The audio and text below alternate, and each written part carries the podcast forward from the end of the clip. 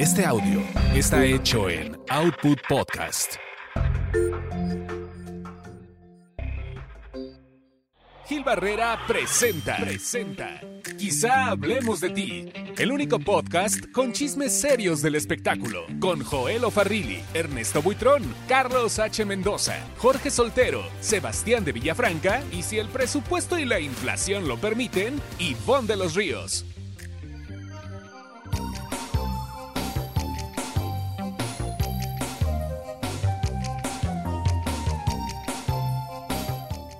Señoras, señores, qué gusto saludarlos. En la Ciudad de México ha caído un aguacero tremendo, lluvias y unos aironazos que incluso se cayeron, este, algunos espectaculares, evidentemente algunos este, robles y, una buena cantidad de, este, árboles desde el sábado. Y pues eh, hoy, miércoles, como ustedes saben, eh, bueno, este podcast lo grabamos a partir de esta semana todos los miércoles, pues no es la excepción. Eh, este, y, hoy, digo, no fue la excepción y también cayó un aguacero tremendo, por lo que por el momento estamos nada más el señor Sebastián de Villafranca. Muy buenas noches, muy buenos días, muy buenas tardes. Así es, un aguacero que en varios lugares como como hemos mencionado y como se ha salido en las noticias, no hay luz. No. Y es un problema porque no hay luz, se han caído árboles y pues es un desastre, ¿no? Evidentemente sin mencionar pues todas las coladeras que se tapan por la, la mugre, por la basura que luego muchas veces los ciudadanos nos confiamos y tiramos en la calle y esto pues crea realmente un problema que luego hay inundaciones y luego nos quejamos de que por qué hay inundaciones. Sí, sí, sí. Bueno. Y este servidor, mientras tanto, se estarán empezando a conectar el resto de los eh, de los integrantes de este H, tres veces H podcast de espectáculos, entretenimiento y algo más. Y mi querido Sebastián, a ver. La muerte de Ignacio López Tarso yo creo que deja un boquete impactante, sobre todo porque estamos hablando de una estrella eh, que hoy por hoy incluso todavía sigue homenajeándose en los teatros mexicanos. ¿no? O sea, creo que estamos hablando de un personaje que, que evidentemente es insustituible y no, o más bien no tiene sustitución, pero que, que, que yo no veo a nadie con el peso de López Tarso. ¿eh? No, no, no, no, no. Ni con el peso, además, impresionante cómo se aprendía las obras. O sea, él, podía memorizarse cuatro obras al mismo tiempo, sin ningún problema. Él incluso, por ejemplo, tenía una memoria impecable. Entonces él llegaba a la función, de la nada se echaba toda la, toda la obra de memoria, ¿no? Incluso muchas veces cuando tenían lectura los actores, lectura es cuando es como antes de los ensayos que los actores están pues eh, eh, practicando el diálogo y todo eso con el libreto, ¿no? Pues el señor López Tarso llegaba a los, a los, este, a estos, estas reuniones y él llegaba sin libreto, porque él llegaba ya con toda la obra memorizada. Órale. Mientras todos los actores estaban ahí con su libreto abriendo y que el diálogo y él, él ni siquiera utilizaba ningún tipo de libreto, ni yo, ni nada. Él ya tenía todo memorizado. Fíjate más. Y esto fue gracias a que cuando él estudió teatro desde, desde muy chico, ¿no? Él estudió en Bellas Artes. Una de las, de las eh, clases que, que se enfocó mucho fue justamente en eso, que es pues la memoria, ¿no? Memorizarse textos, memorizarse obras de teatro. Entonces, pues para él no era ningún problema.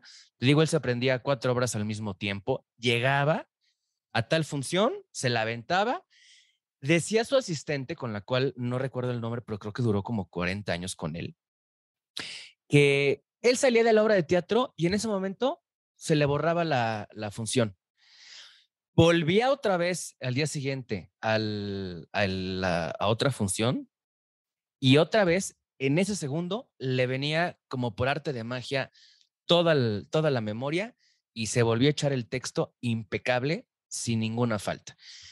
Era una persona, me dicen personas que han trabajado con él, o trabajaron con él más bien, que nunca era una persona muy afectuosa de, de, abrazarte y eso. Era muy, muy diplomático, muy cortés, sumamente puntual, sumamente puntual, siempre llegaba antes de nadie, ¿no? Me contaba incluso José Eduardo Derbez, que trabajaron juntos en, en la novela de Amores con Trampa.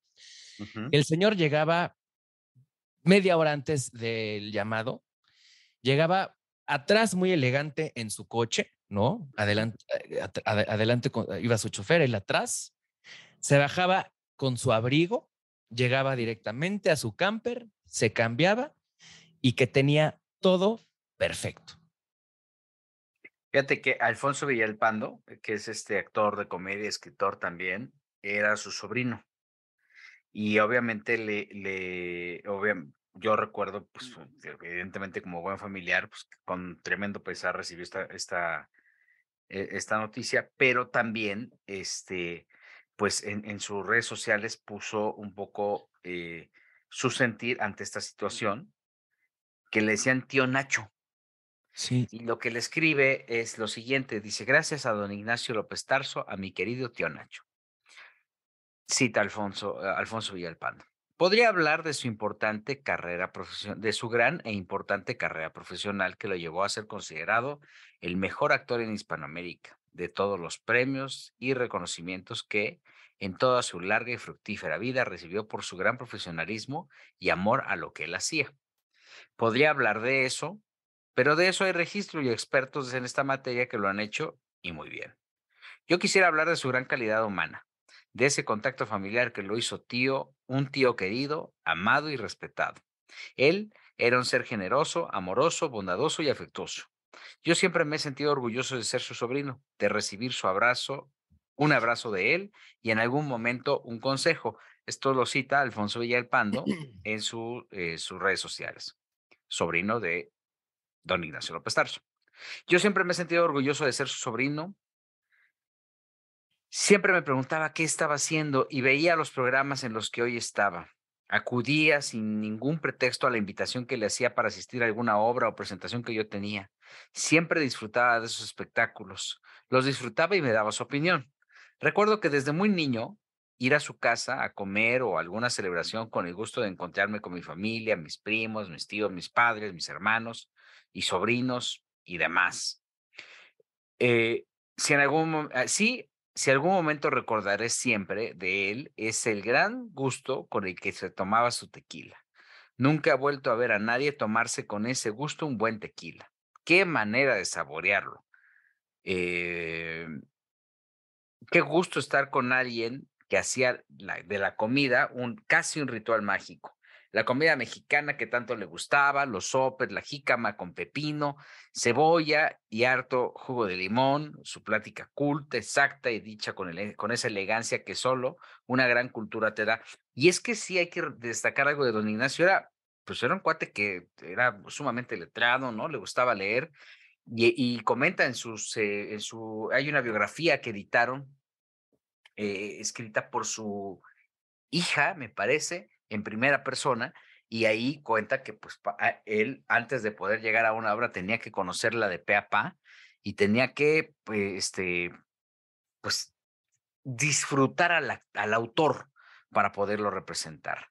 Más adelante en este texto que pone Alfonso Villalpando, sobrino de Ignacio López Tarso, dice, eh, eh, son cientos de anécdotas, miles de momentos, eh, mucho tequila pasó por nuestra garganta en esas maravillosas comidas en su casa, a veces por su cumpleaños o, celebración, a veces solo por el hecho de juntarnos y disfrutarnos como familia.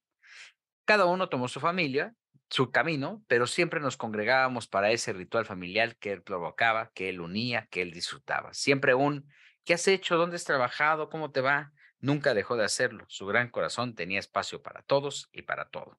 Hoy solo nos quedan esos miles de recuerdos, cita Alfonso Villalpando, toda una vida acumulándose para no lograrlo, para siempre llevarlos en el corazón. Un gran hombre, un maravilloso ser y un gran tío.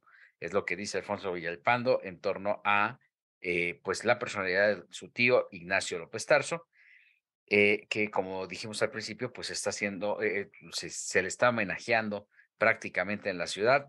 Creo que pues era justo y necesario este reconocimiento. A mí, la verdad, no me latió el espacio que le dieron en Bellas Artes, creo que le pudieron haber dado más, pero pues eh, mejor la comunidad artística eh, eh, se fijó en, él para darle más este, seguimiento al tema y en lugar de nuestras autoridades. Y bueno, pues vamos a ver, ya se estarán diciendo cuáles serán los últimos, la última morada de don Ignacio López Tarso, un sentido a Dios y un personaje lo suficientemente importante como para no dejarlo ahí olvidado en el cajón de la industria, Sebas. Así es. Y fíjate que una de las cosas que, que dices de no olvidarlo, él una vez le preguntaron, ¿qué le gustaría cuando muriera? Y dijo, lo único que yo les pido es que no me olviden. Como quieran, como sea, pero por favor no se vayan a olvidar de mí, ¿no? Digo, él siempre quiso llegar a los 100 años, le faltaban dos años. Él murió a los 98, bueno, recién acababa de cumplir 98 y este, y pues su anhelo era llegar a los, a los 100 años. Nunca se quedó quieto, incluso en la pandemia, él, pues eh, con la ayuda de su hijo Juan Ignacio, ¿no? Empezaron a hacer teatro vía streaming, porque él no sabía que dijo, ¿qué es eso del streaming? Y Juan Ignacio fue el que lo empezó a ayudar con, con todo eso.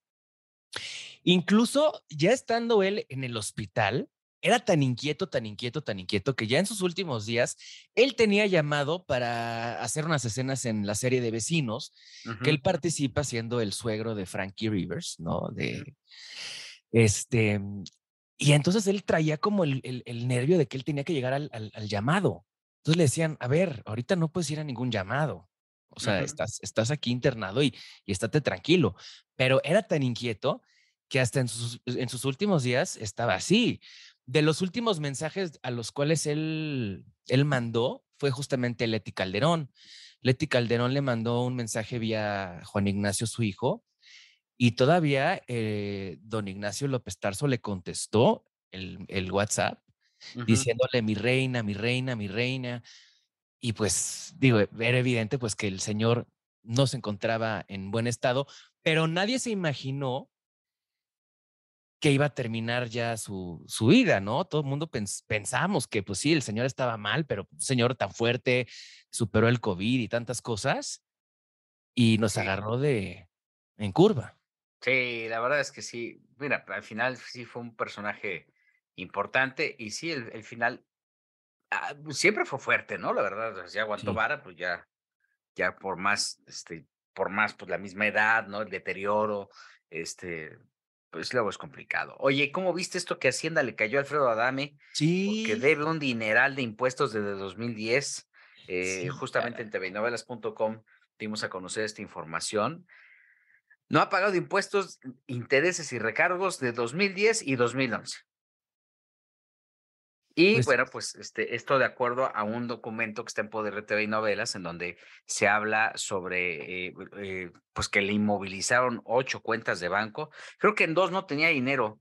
Entonces dijeron, bueno, pues no importa, de todas maneras, inmovilícenlo, hagan algo, porque este, pues algo, algo debe de salir, algo deben de hacer. Este, y bueno, pues esto le generó una paz y una tranquilidad a toda la gente que odia a Alfredo Adame, ¿no? Porque también es una realidad que se ha ganado de enemigos gratuitos. Y bueno, pues este no ha pagado el impuesto del IVA, pagos provisionales de personas morales y físicas.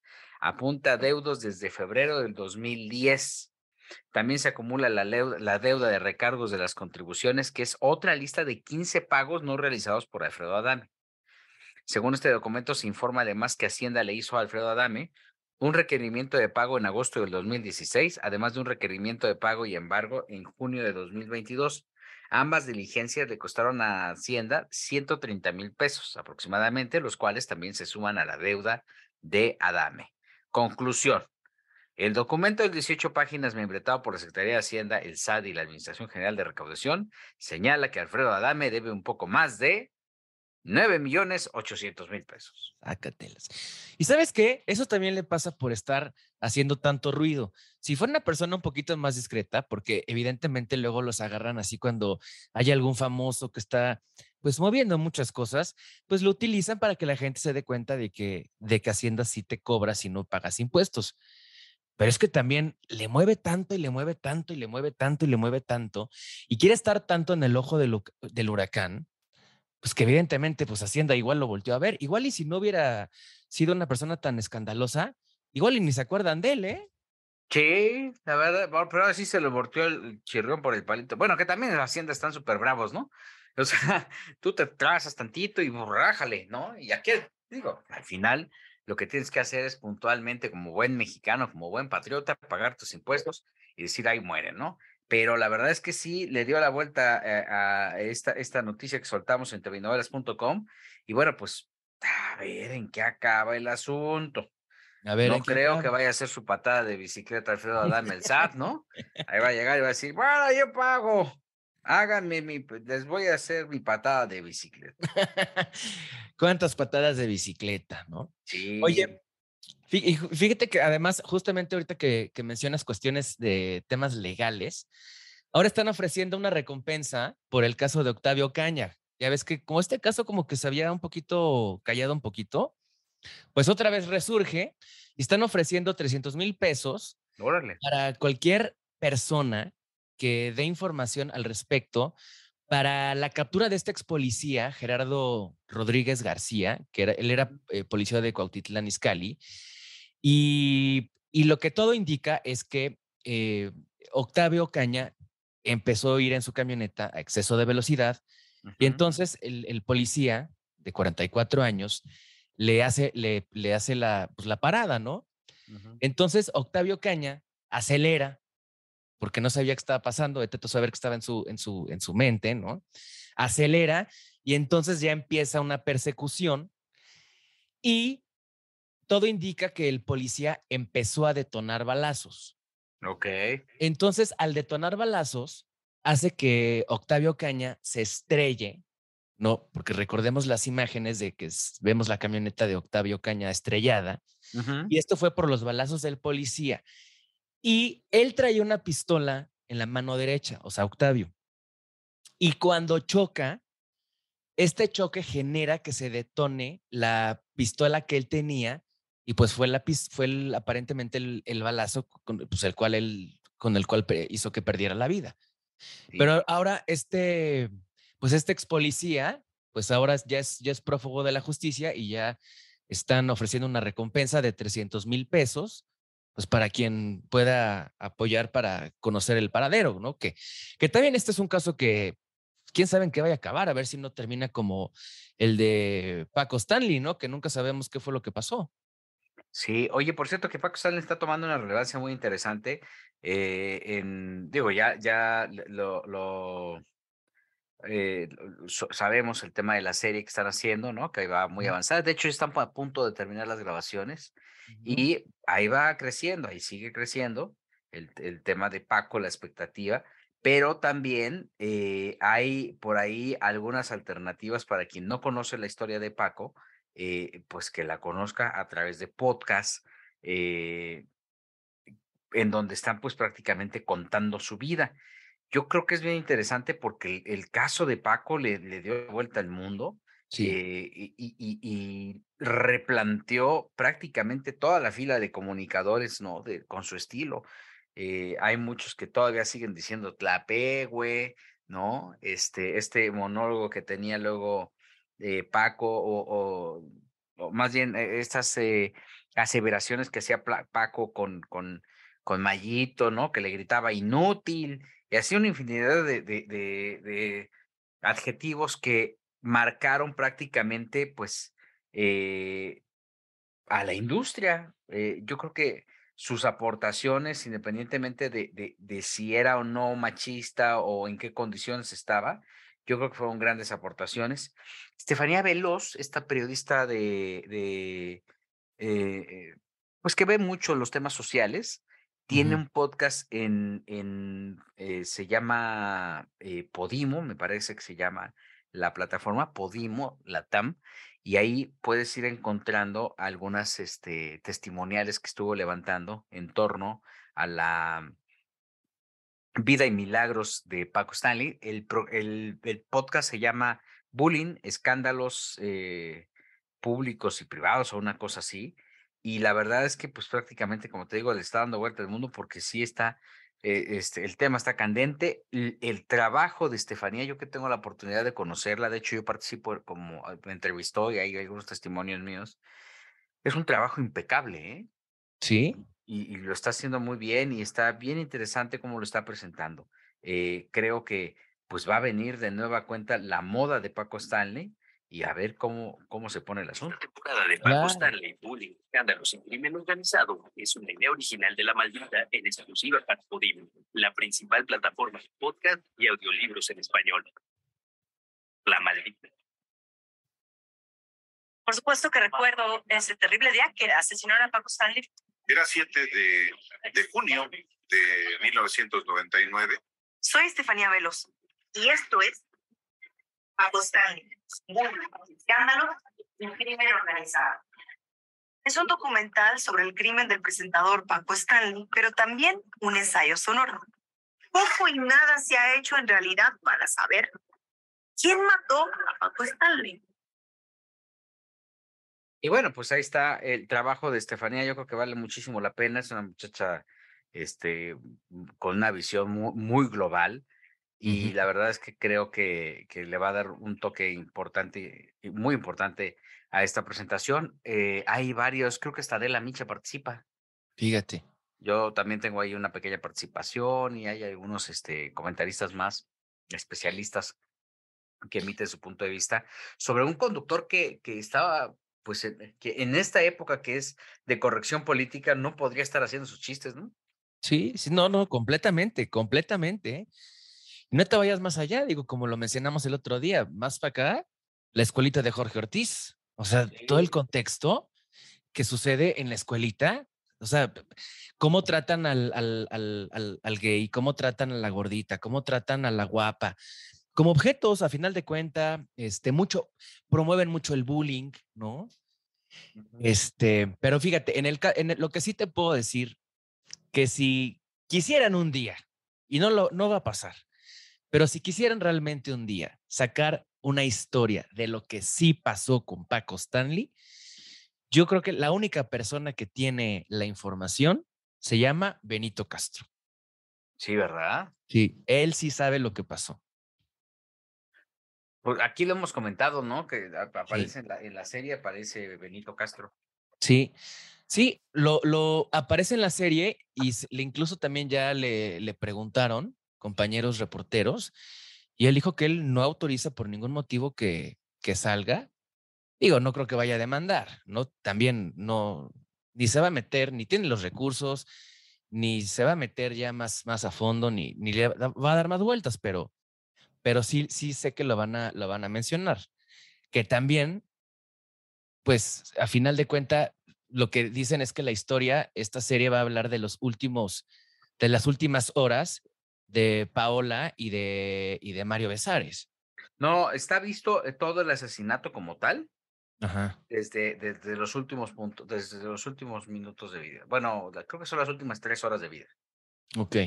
Y entonces, pero también, por ejemplo, hablan los amescos, bueno, esta, esta es dramatización, pero este, hay testimonios de los Amezcua, testimonios de Paola Durante, que es justamente eh, Belinda, que lo, lo, comentamos en este espacio, dicen que la, la, la este, caracterización es impactante, que pare, o sea, que es, o sea, que es igualita, que ella se ve muy bien y que pues este...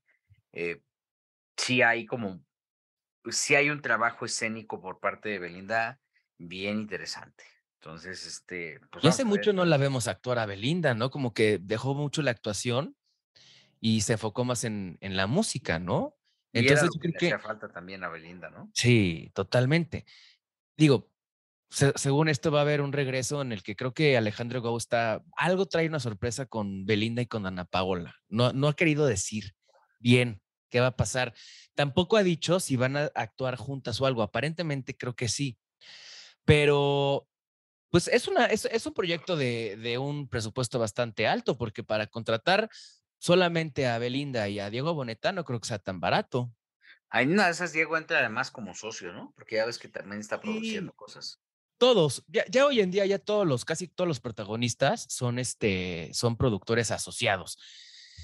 Y un día, eh, justamente un día yo le pregunté a Alejandro Gou, le dije, ¿por qué estás metiendo ahora a tus protagonistas en tus obras de teatro como productores asociados, como ha sido el caso de Carlos Rivera, bueno, por no mencionar que si a los Masca Brothers, que si a Albertano, que si a Bisoño, que si a, este, a varios, ¿no? Los va como campechaneando, pero los va metiendo de productores asociados. Y me dijo, pues es que mira, número uno, pues sí te ahorras un poquito de una lana, ¿no? Porque el actor, eh, en el caso, por ejemplo, del negro Araiza, que él no entra de productor nunca, siempre como actor. O sea, el, el actor llega, gana su sueldo y punto. El productor tiene un riesgo. Entonces, el hecho de que un productor tenga un riesgo, ¿no? Pues le va a echar más ganitas para la promoción. Entonces, luego estarlos correteando para que vayan a, a un programa de televisión o vayan a un programa de radio o hagan entrevistas, es complicado, pero cuando está su lana de por medio, pues entonces claro que tienen interés y entonces esto hace que, pues que todo el equipo de talento, de productores, y, pues a la, vez también siendo actores y productores, productores y actores, pues este, se le dé más promoción, ¿no? Y le echen más ganas. Sí, sí, sí, la idea pues, es que sea una fórmula exitosa y triunfadora. Antes los ponían a vender boletos, ahora como quiera que sea, ya los hacen socios. Oye, Marie Claire Hart está subiendo un comunicado, un, un, hizo un live en su cuenta de redes sociales, en donde pues cuenta que es una mujer violentada por un ex galán. Ah, caray. ¿Y quién será?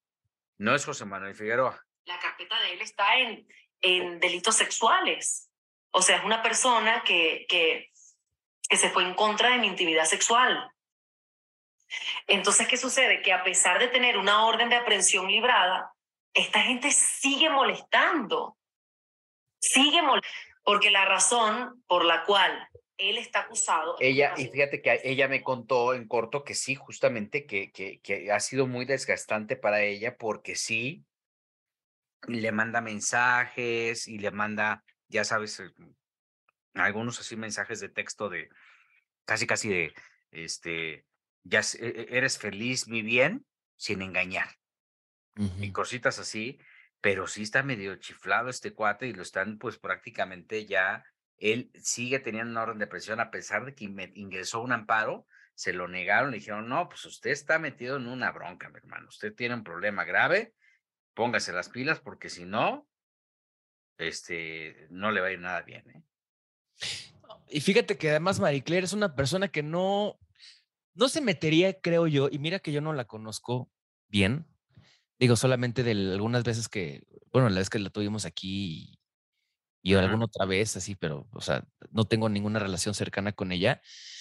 Pero mi percepción es que es una persona que no, no acusaría a nadie por acusarlo. Si lo está haciendo, es por algo, ¿no? O sea, ya para que llegue a ese grado. Y es una acusación seria, o sea, no, no, no está, no está diciendo algo, o sea, si está diciendo algo grave. Claro. No, no, además ya es un, no es un proceso nuevo, es un proceso que ya lleva sus añitos y bueno, pues vamos a ver ahora cómo lo van a, a, presentar y cómo se va a defender este cuate, ¿no? Ya se está incorporando porque ustedes lo pidieron, el señor Joel Ofarril. Hola, hola, hola. ¿Cómo están? Buenas noches. Vengo llegando, chicos. ¿Cómo están? Todo muy bien, Joel. Pues aquí andamos platicando. Mira, ya hablamos de, de, de este comunicado que subió Marie Claire Harp, en donde hace una denuncia ya totalmente abierta en contra de un violentador, un ex que tuvo, y cuenta la historia alrededor de esta situación, de cómo empezó, de que ya hay una carpeta de investigación abierta en contra de este sujeto. Sí.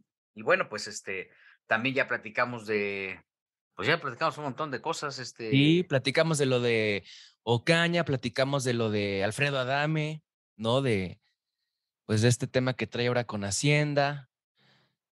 Sí. Ah, muy bien, muy bien. Sí, ahí, vamos, este, platicando varias cositas.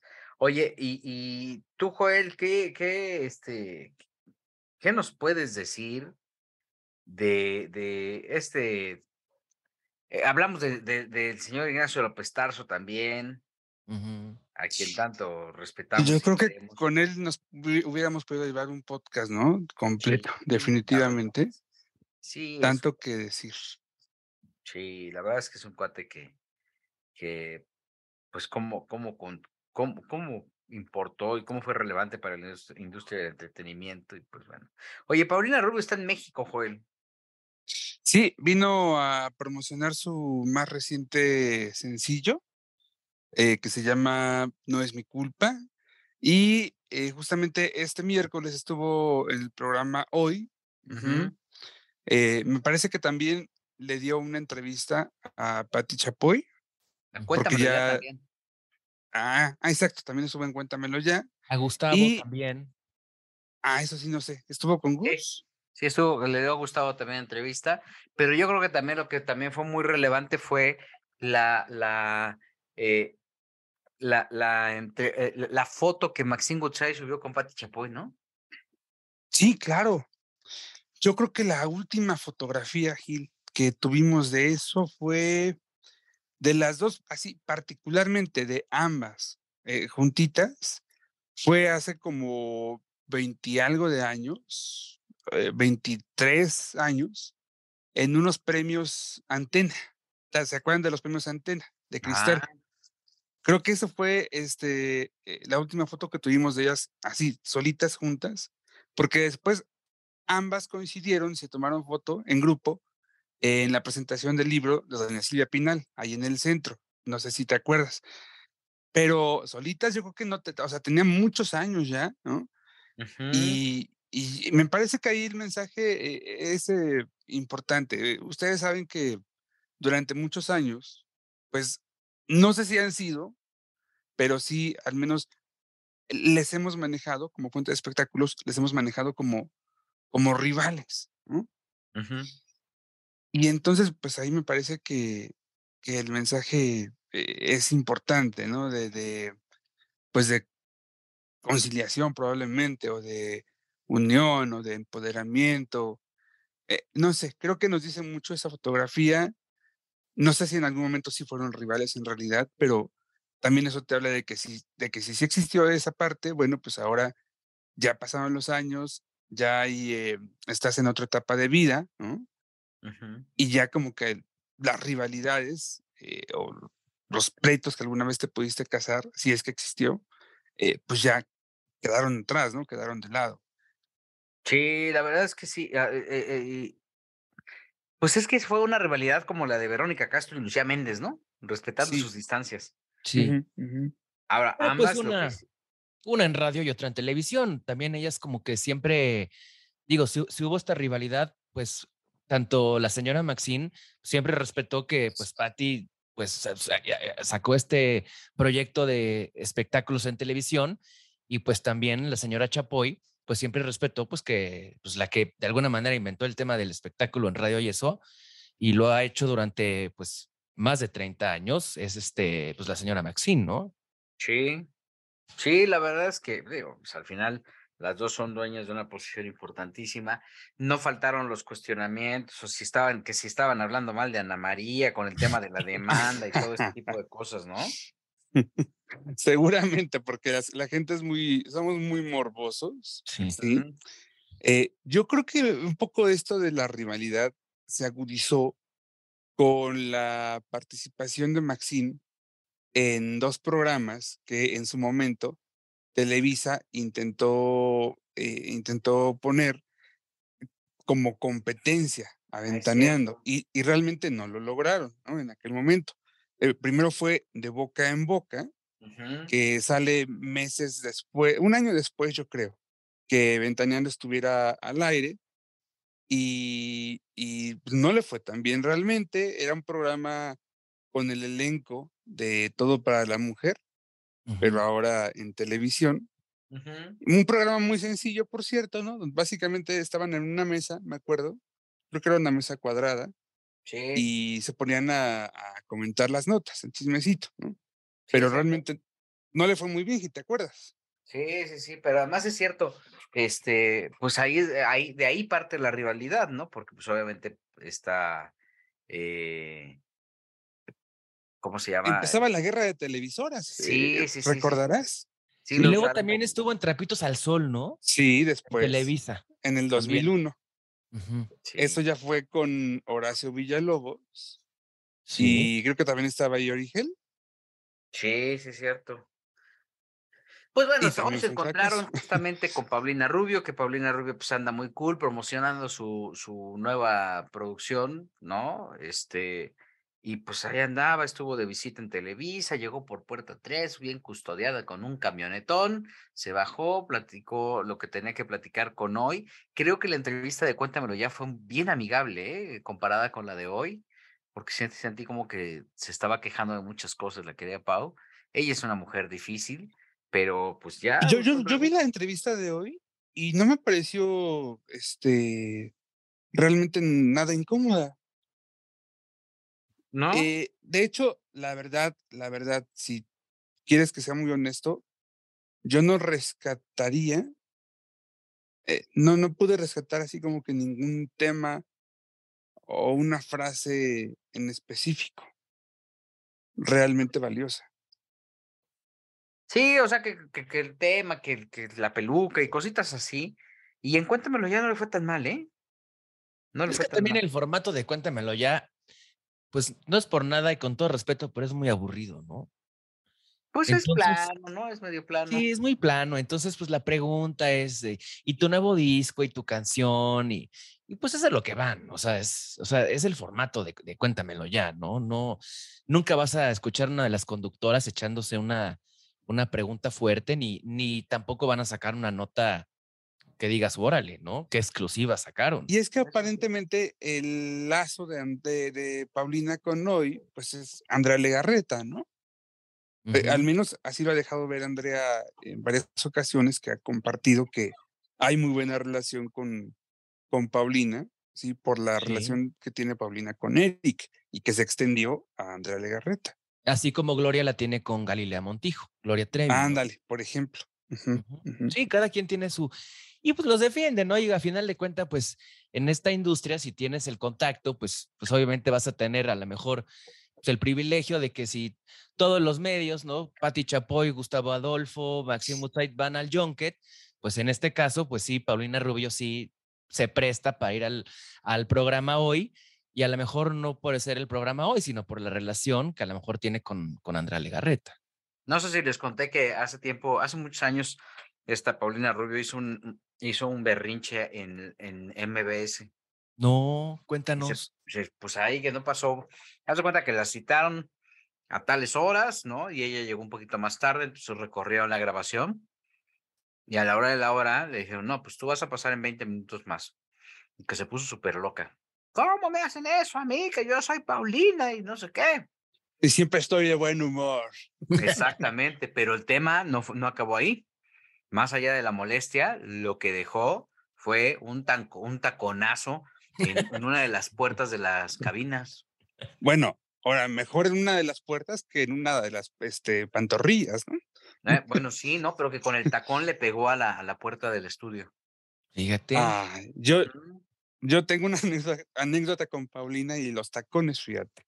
A ver. ¿por Eh? Cuando, cuando Me los eh, puse. re- recién se había casado, recién se había casado Paulina, este, pues viene a México a una muestra de cine español de los que hacía eh, el buen Enrique Rubio.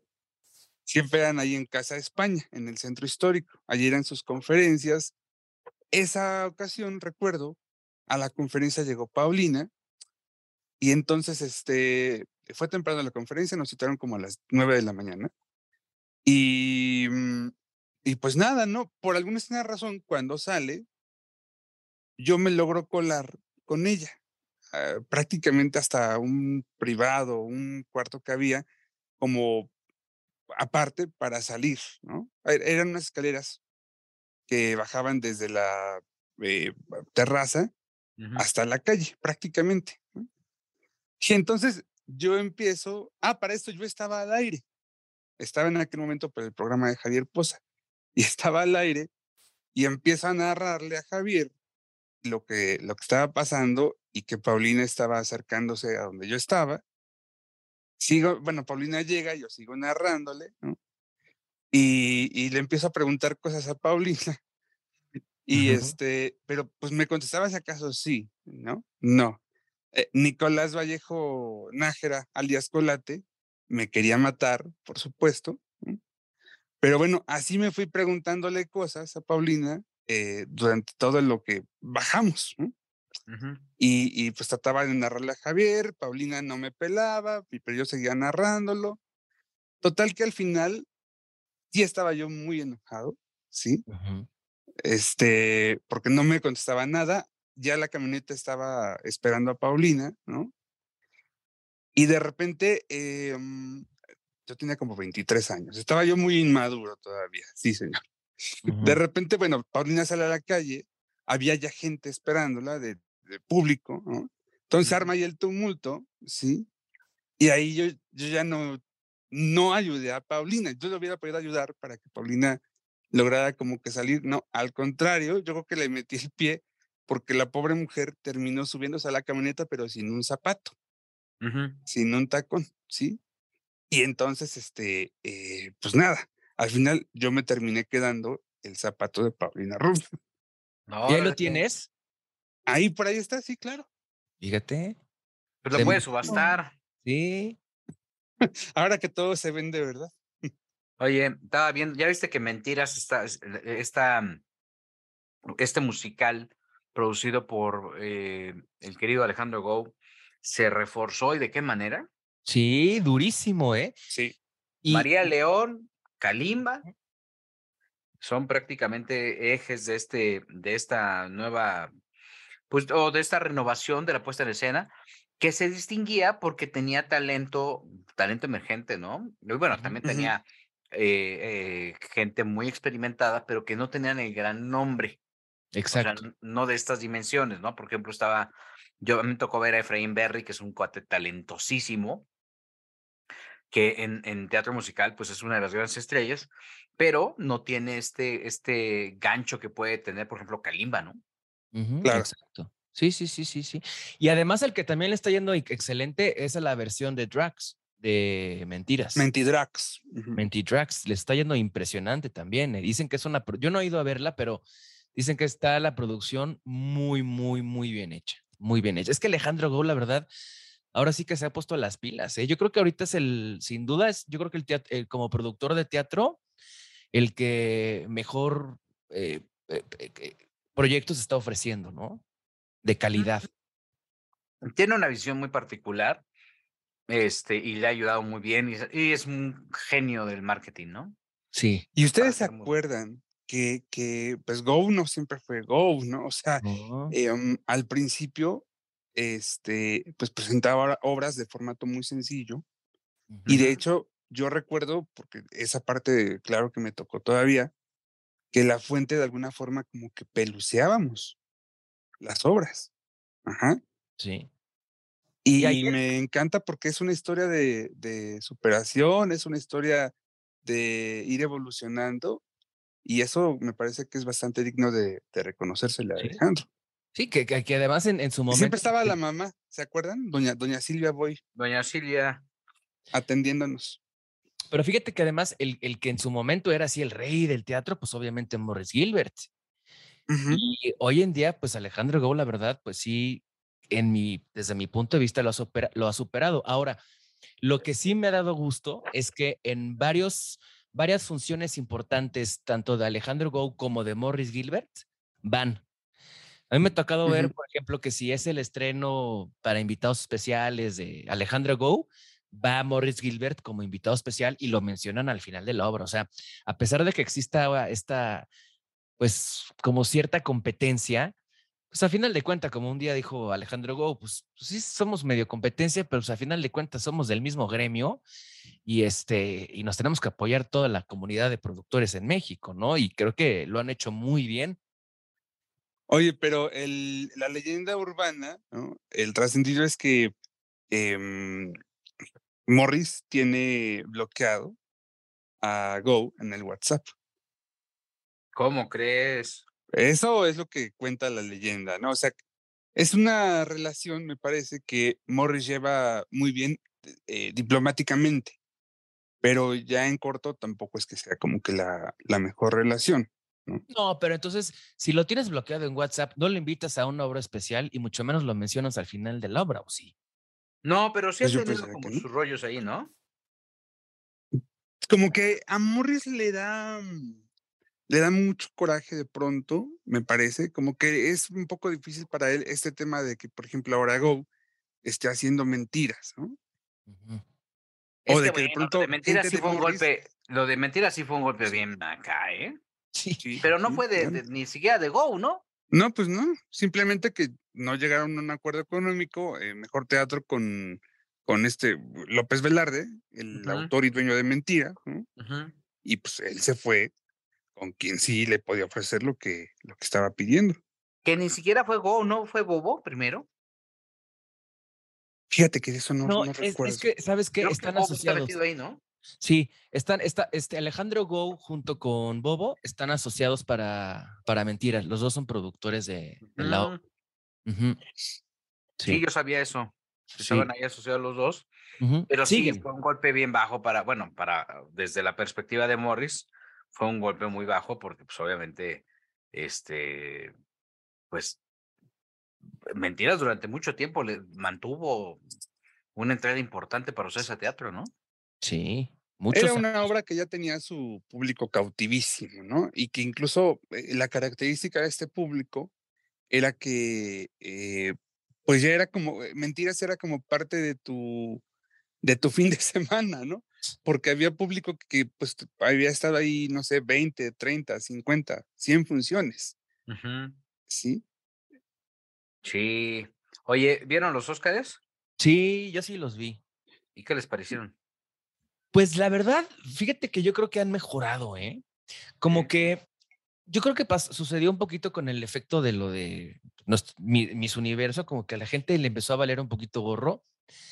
No sé si fue eh, parte del, como un tema de mercadotecnia, lo del, lo del cachetadón del año pasado, pero yo creo que sí, como que la gente empezó a hablar un poquito más del, de los Óscares. Sí, vi mucho más movimiento en redes, sí más, más gente comentando, sí me enteré de más gente interesada en, en, este, en verlos por televisión.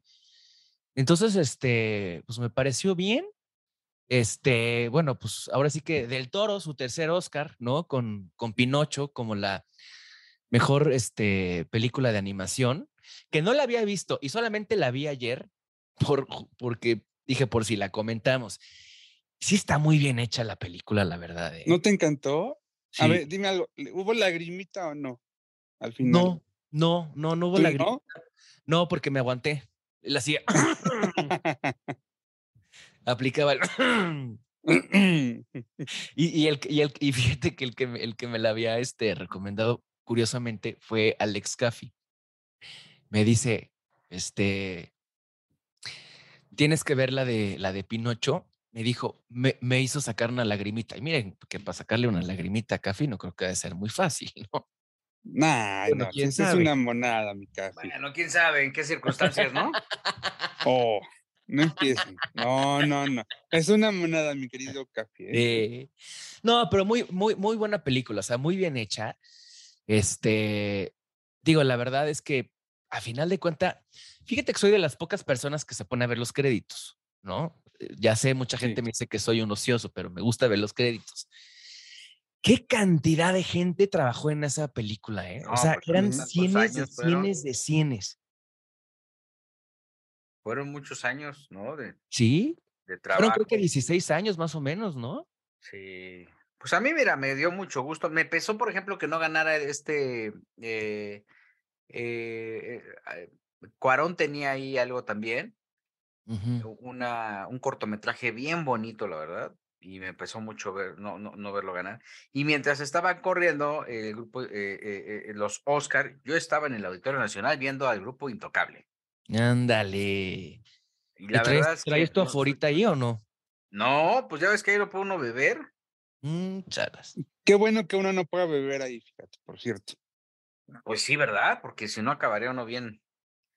Bueno, me tocó ver a Grupo Firme justamente el viernes, por ejemplo. No, bueno, pues ahí te desquitaste, ¿no? ¿Y en dónde No, lo pues, viste? ¿Dónde fue una- eso? En, en el Foro Sol. Ándale. Ahí sí fue una cantina. Este, sí, o sea, todo el mundo estaba ya, pero casi, casi volando de tanto Yo tengo una hecho. pregunta para ti. ¿En ambos, ambos conciertos este, llenaron? No, no, no. Bueno, sí, o sea, Intocable, eh, lo único que no vendió fueron las esquinas de la parte del, del, la última, del primer, del segundo piso del auditorio. Con lo, lo único. ¿no? Aforaron ahí, pero entiendo que fueron ya de origen las dos, eh, por alguna razón, pues no sé cuánta gente, cuántos boletos menos sean ahí. Y este, y no, Intocable, no, hombre, ¿qué te digo? Intocable fue una locura. Sí. 60 mil personas en el primer, en el primer concierto el viernes. Firme, 66 firme. Ujú. Perdón, firme, 60 mil personas el primer concierto y el segundo creo que 65. Pero era una locura. Ahora entiendo que estos, estos dos conciertos, a pesar de que fueron muchos, muchos artistas, porque ahora lo hicieron muy bien, porque invitaron a los creadores de los éxitos, eh, no, no acumuló tanto, no fue exitosa en el ingreso, porque re- prácticamente los boletos los dieron a 1.500 pesos. Mira. Lo digo, sí son un mon- un demonial, ¿no? Pero este, pero eh, entiendo que, que, que esa es como una de las observaciones que hay. Sé que, y lo que me dijeron, que Grupo Firme quería hacer, que no iba a dejar que RBD le quitara el récord de, de, de conciertos en, en, el, en el Foro Sol. Entonces, que si RBD sacaba un concierto más, ellos iban a hacer otro. Eh, hasta el momento sé que RBD va a ser 8, pero por ahí me dijeron que en una de esas se termina haciendo los 10 Foro Sol. Sí. Pues sí. Y a ver si no, a ver si no termina como pasó con cuando se, cuando se volvió a juntar Cava, este, para hacer unos shows con 97, que iban a hacer poquitos shows en el auditorio, nada más el reencuentro y eso. Y se dieron cuenta que fue un exitazo y se aventaron una gira bastante importante. Bueno, presentaciones en el auditorio se echaron varias y luego en toda la Bueno, siguen de gira. Y luego, y luego a raíz de eso, de que se dieron cuenta de que pues el juntar Cava OV7 funcionó, pues fue que Bobo, o sea, Ari Boroboy y su hermano, pues se les ocurrió hacer lo del 90s Pop Tour, porque si, si recuerdan, antes del 90s Pop Tour estaba el de la fiesta, ¿no? El que estaba el otro, este, ¿cómo se llama? Únete a la fiesta. Únete a la fiesta. Primero era Únete a la fiesta y luego Bobo dijo ni más. Y entonces fue cuando Bobo agarró y dijo, pues ahora hacemos la competencia y, y a raíz de ahí, pues Únete a la fiesta quebró y, fue que surgió lo de 90s Pop Tour. Pero 90s Pop Tour, pues es la verdad, es un formato de un programa de, de un concierto de una radio, ¿no? Sí. Y era una tendencia. Yo veía varios festivales en Estados Unidos. Por ejemplo, una hace poco me tocó estar en SeaWorld, por ejemplo, ¿no? Y en SeaWorld hicieron así como el semana, el, el Oktoberfest, ¿no? Y además, en esa semana, pues en- en- eh, presentaban conciertos con artistas ya consagrados, With and Fire, de, eh, de, ese, de, de ese estilo, ¿no? Mm, Algunos eh, cantantes de country. Y era un, un formato, pues, como muy, como ya muy visualizado, como, eh, pues, éxito aprobado, ¿no? Básicamente. Sí. Entonces, eh, eh, pero lo que sí me tocó ver con Grupo Firme fue impresionante, ¿eh? Y no, oye, ¿y en Intocable no te encontraste a Sofía Castro que andaba por ahí? No la vi. Ahí andaba, baile y Fueron baile. dos días de concierto de Intocable, estuvieron viernes y sábado, no, sábado y domingo. Y la verdad es que sí estaba llenísimo. La, este, me sigue sorprendiendo Ricky Muñoz porque no sonríe nada. Entonces, Ahí es, está empezado él. es muy ¿Sabes? parco. Pero además, ¿sabes que Tiene un estilo bien particular, ¿eh? Porque además, por ejemplo, les decía, este, a ver, en este tono, ¿no? El manual dice que después de esta canción ustedes van a gritar. Y ponía un pedacito de la canción y la gente gritaba. Ahora el manual dice que ustedes tienen que aplaudir más fuerte. y así, ¿no? Cositas así se la llevaba. Pero este, a- yo creo que hay un gran acierto alrededor de, de, de la presencia de Intocable. Fíjate. Lo que sí destaco es que creo que es la primera. para mí, eh, perdón, eh, concluyo, el ¿sí? acierto que tiene eh, Intocable en este momento es la contratación de Cintia Rivera como su RP. Claro. Mira. Es No, que toda la experiencia del mundo, el profesionalismo de Cintia. Sí, sí, sí, sí, sí, sí. Yo creo que eso, eso le va a ayudar muchísimo. Y bueno, pues se movieron así, o sea, eventualmente van a hacer eventos y cosas así, pero pues yo creo que habla de un acto de, de buena voluntad por parte de Ricky Muñoz y que pues sí necesitan de los medios de comunicación, aunque ellos digan que no, ¿no? Claro. No, no ellos, me refiero a, a- a muchos, ¿no? Oye, ¿y sabes qué viene también con todo? Mm, La feria de Aguascalientes, la de San Marcos, Sí. va a estar. Rod Stewart, Rod Stewart. Rod Stewart, Ricky. Martin, va a estar Dimitri Vegas, Maluma, Belinda, o sea, el, el- el- el talento que traen, que ya anunció la gobernadora de Aguascalientes, pues sí está, este, yo digo, digo, no, no, no creo que canten gratis, ¿no? Entonces, no, no, no creo que cante. No, de hecho, no, no van a cantar gratis. O sea, No. muchos coincidieron. Por ejemplo, Rod Stewart, que va a estar aquí, va a estar en México, va a hacer una parada en Aguascalientes. Maluma, por ejemplo, no, no tiene presentaciones en México. fíjate. Viene solamente para hacer la de la de la Feria de San Marcos. Entiendo. Y echaron toda la carne al asador. O sea, la verdad es que sí es una propuesta bien interesante. Es la madre de las, de las ferias, ¿eh? Sí, Porque totalmente. además en el Teatro del Pueblo, pues también van todos. Es un teatro de pueblo, es, perdón, en el Palenque. El Palenque es muy cómodo. Y esta, este foro de las estrellas, como le pusieron al Teatro del Pueblo, pues también tiene una capacidad, creo que caben 22 mil personas o 26 mil personas. Y además gratis. O sea, la gente no paga el boleto. Pero fíjate, esto significa 8 mil millones de pesos en una derrama económica para el Estado. Y, y ¿sabes? Se paga con los patrocinadores. O sea, el, el modelo de negocio que hace Paquín, se llama el, el presidente del patronato, es decirle, por ejemplo, a Rolex, a ver. Rolex, voy a, o a o a Genesis, voy a traer a Aguascalientes a Ricky Martin, ¿con cuánto le vas a traer tú? Y entonces ellos ya dicen, no, pues le entro con tres pesos. Y así es como, como va construyendo su elenco. Es un cuate muy visionario que no es la primera vez que tiene la feria a su cargo, el patronato de la feria a su cargo, pero es el que ha negociado con todos.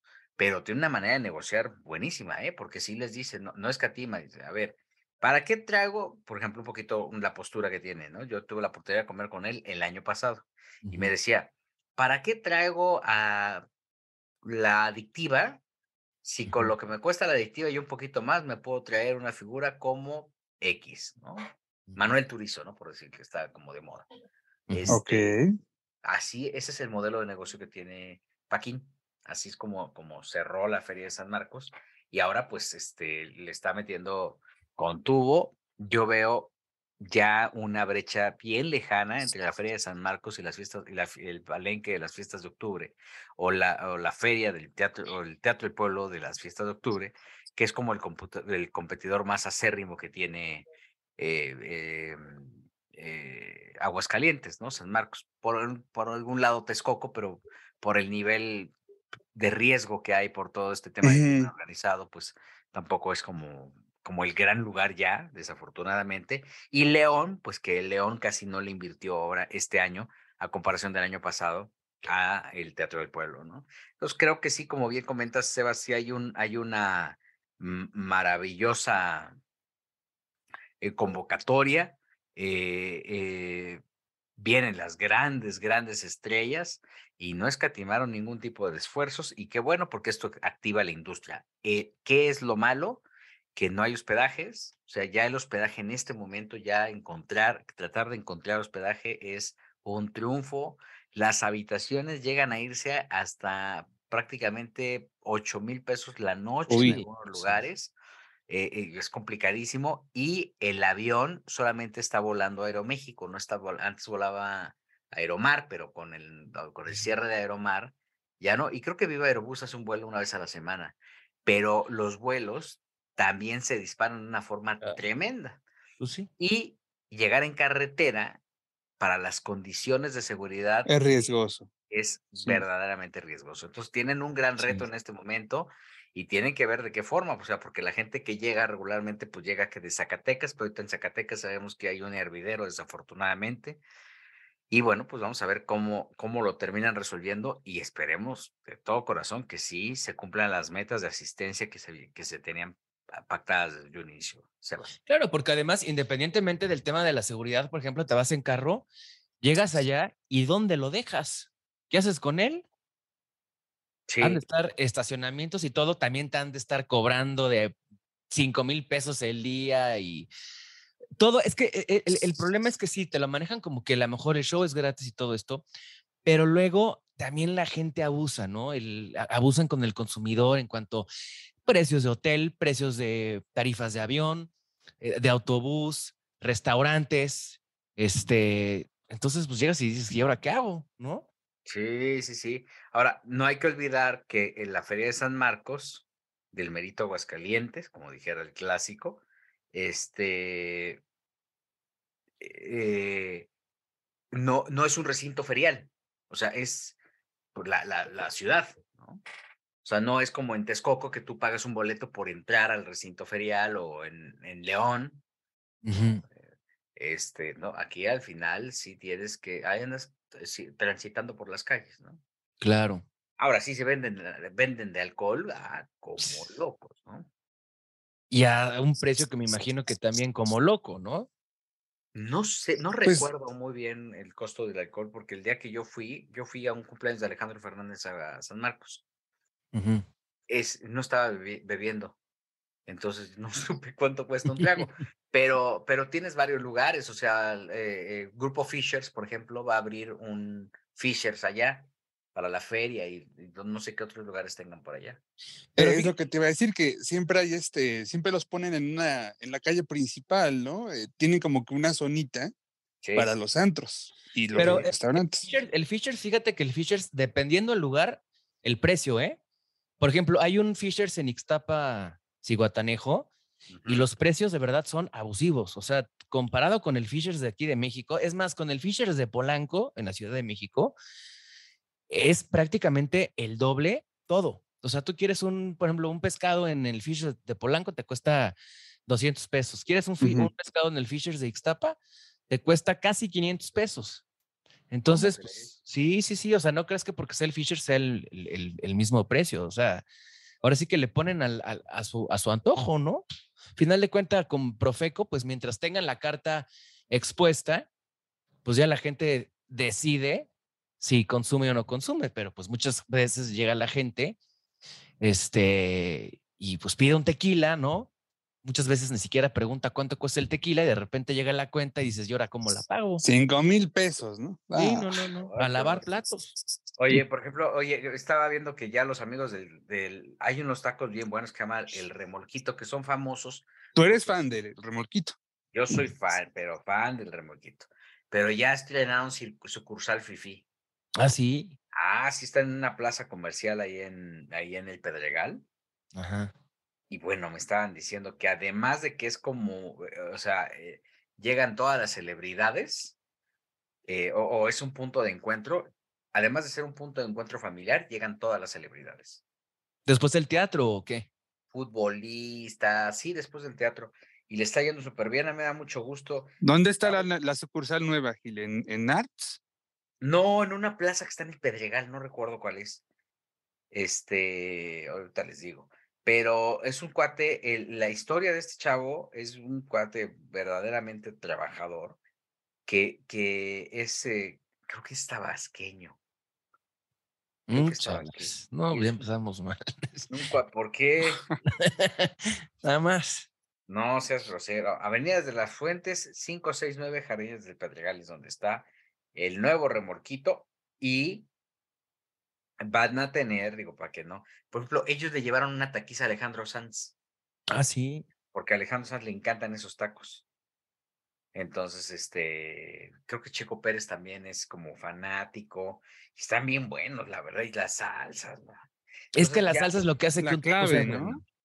Sí, sí, sí. Entonces, Pues ya abrieron su sucursal ahí en el Pedregal. Y a mí me da mucho gusto porque están bien buenos esos tacos. Ahora, lo que sí sabía es que van a homologar el costo de los tacos. Ellos tienen una sucursal en sobre periférico, eh, periférico sur 5460. Pero que ahora ya te va a costar lo mismo un taco ahí que en la otra plaza comercial. O sea, van a subir los del puesto. Creo que sí, hombre. Pero bueno, de todas maneras son bien buenos. ¿eh? Te hacen paquetes, porque si no quieres entrarle a un solo taco. Este. le- Sí, le yo no soy de ataco, ¿eh? Sí, no, no, De no, taco, no. Acá la verdad es que sí, sa- salen bien buenos. Y ya estamos este, prácticamente felices porque se está conectando desde Guadalajara, Jalisco, el señor Jorge Soltero. Señores, ¿cómo doctor. Qué gusto saludarlos. Hola, Doc, ¿cómo estás? Muy contento, muy feliz y muy orgulloso. Me siento, mira, traigo el sentimiento tapatío todo lo que da por el chismazazazo que les traigo. Ay, a ver, suelta. Ahora sí, todos los detalles, porque ahí estuve en la rueda de prensa del Canelo Álvarez y la verdad es que traigo toda la información. ¿Por dónde quieren que empiece? Oye, lo que sí hay que destacar que dio Jorge, que la, el primer medio en donde se dio a conocer fue en este H podcast, ¿eh?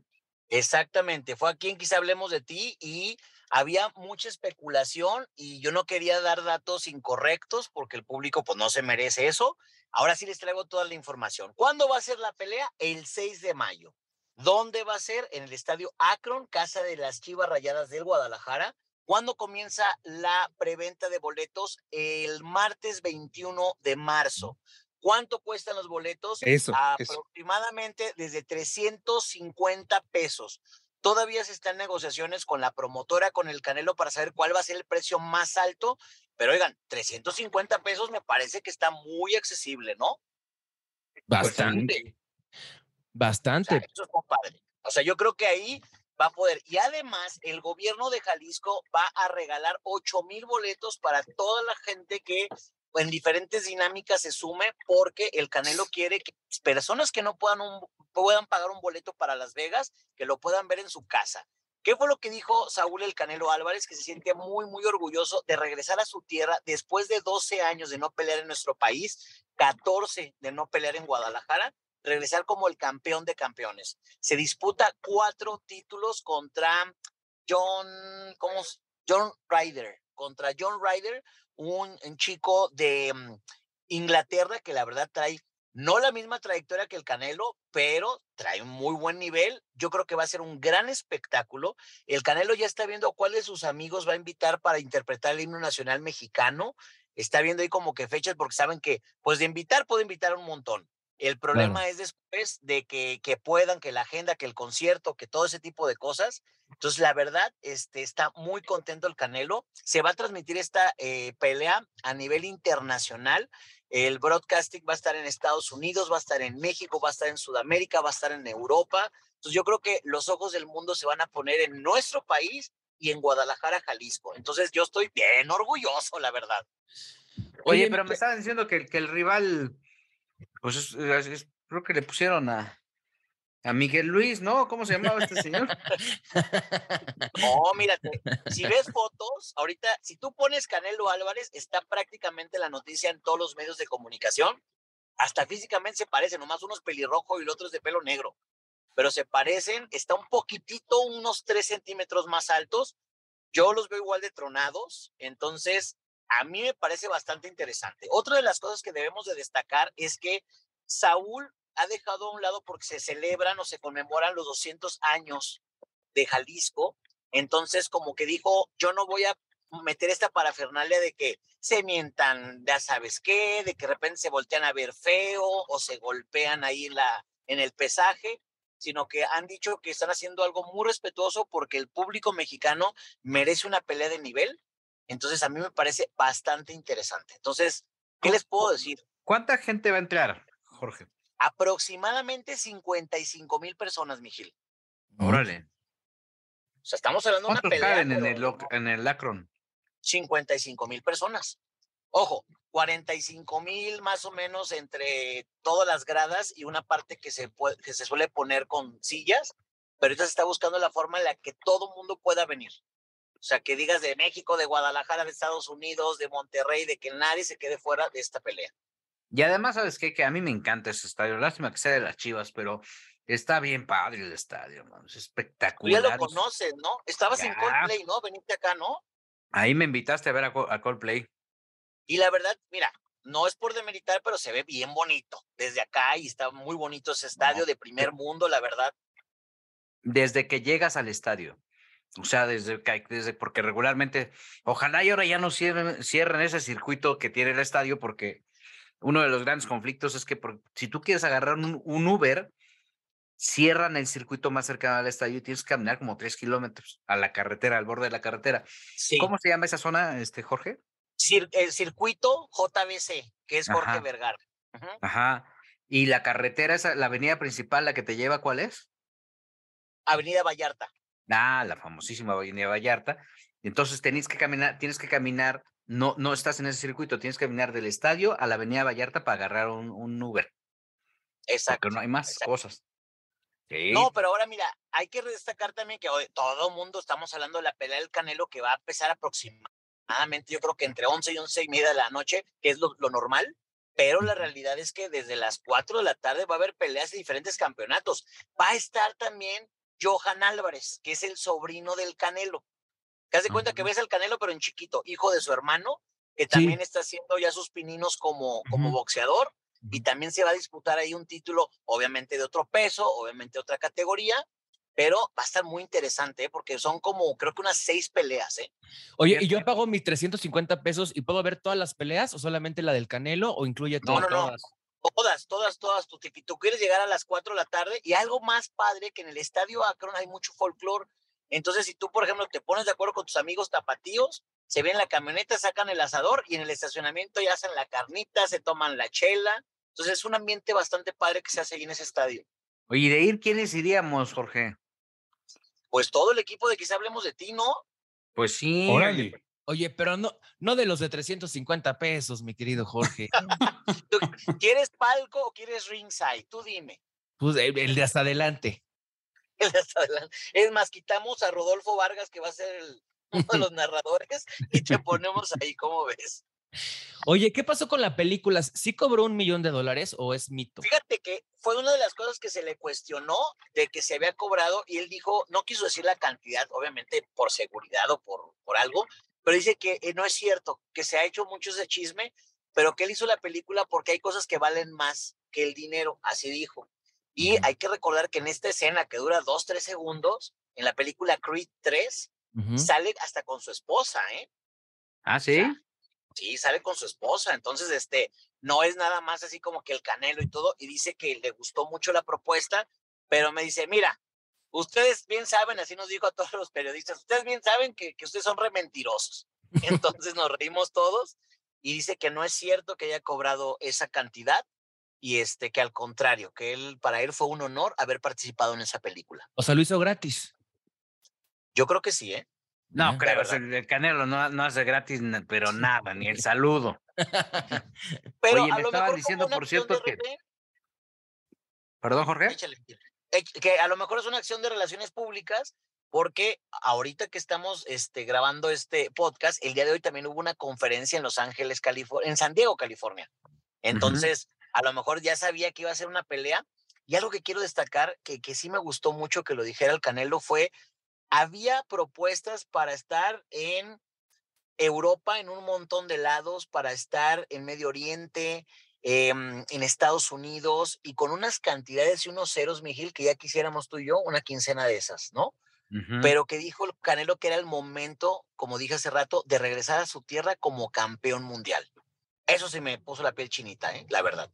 Oye, fíjate que yo comí con Gabriel Soto esta semana y, y- y le- y le- y estábamos hablando, justamente, esto fue el, martes, cuando ya se había dado a conocer que había la conferencia de prensa con el Canelo, y, le pregunté, porque ya ves que él también apoya a jóvenes boxeadores, Sí, y me estaba diciendo que este fin de semana va a pelear uno de sus promesas, que les, pues, les echa la mano con ah, incluso los este, suplementos que son carísimos y todo eso, y que eh, le llamaba mucho la atención, estaba muy contento porque el chavo que está apoyando, este, lo acaba de firmar, eh, lo acaba de firmar el Golden Boy, la Mira. empresa a de Oscar de la Hoya. Oscar de la Hoya, sí, Ujú.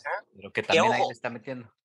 El Canelo empezó con Oscar de la Hoya, pero luego se pelearon por unos centavos y unos dólares por ahí, y cada quien para su casa, ¿eh?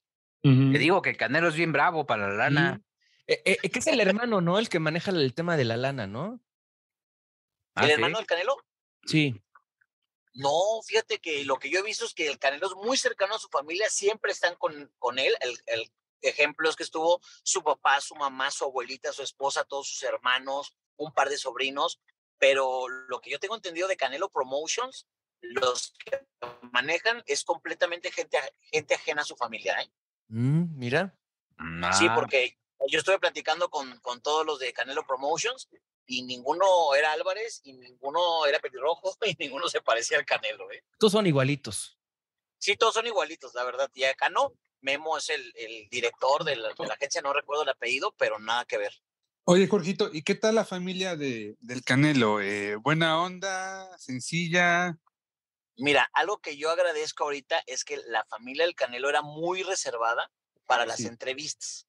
Ahorita ya les gusta hablar un poco más, eh, porque también están gozando el éxito de, de este miembro de la familia. Pero lo que te conmueve, mi querido Joel, es la abuelita. Yo estuve cubriendo para la revista TV y Novelas una develación de una estatua en, en la- en el pueblo natal de, de Canelo y ahí estaba la abuelita en primera fila apoyando a su nieto. En esta ocasión hizo lo propio la señora y al final el Canelo, para, para empezar la nombró en la rueda de prensa, ¿no? Que ahí está mi abuelita, que no sé qué, bla, bla. Y terminó la rueda de prensa y se baja y le pone todos los cinturones a su abuelita y la abuelita ahí, ya sabes, echa el bar de lágrimas abrazando a su nieto. Entonces a mí ese tipo de cosas se me hacen como, como Ah. muy de, de, de familia, pues. Tiene 94 años, su abuelita. 94 años. Y la señora enterísima y ahí está con él. La mamá del Canelo, una dama en toda la extensión de la palabra. Siempre, si no quiere dar entrevistas, dice ahorita no, no tengo nada que hablar. Ahora le preguntaron qué sentía, obviamente, que su hijo regresara a la tierra que lo vio nacer y bueno, la mamá se explayó. El papá del Canelo sí es como más reservado. Él siempre como que sienta en otro lado y como que desaparece rápido del ojo público. Los hermanos están ahí siempre apoyando y hay que recordar que varios son boxeadores. No han logrado lo que el Canelo, pero también tienen su nivel.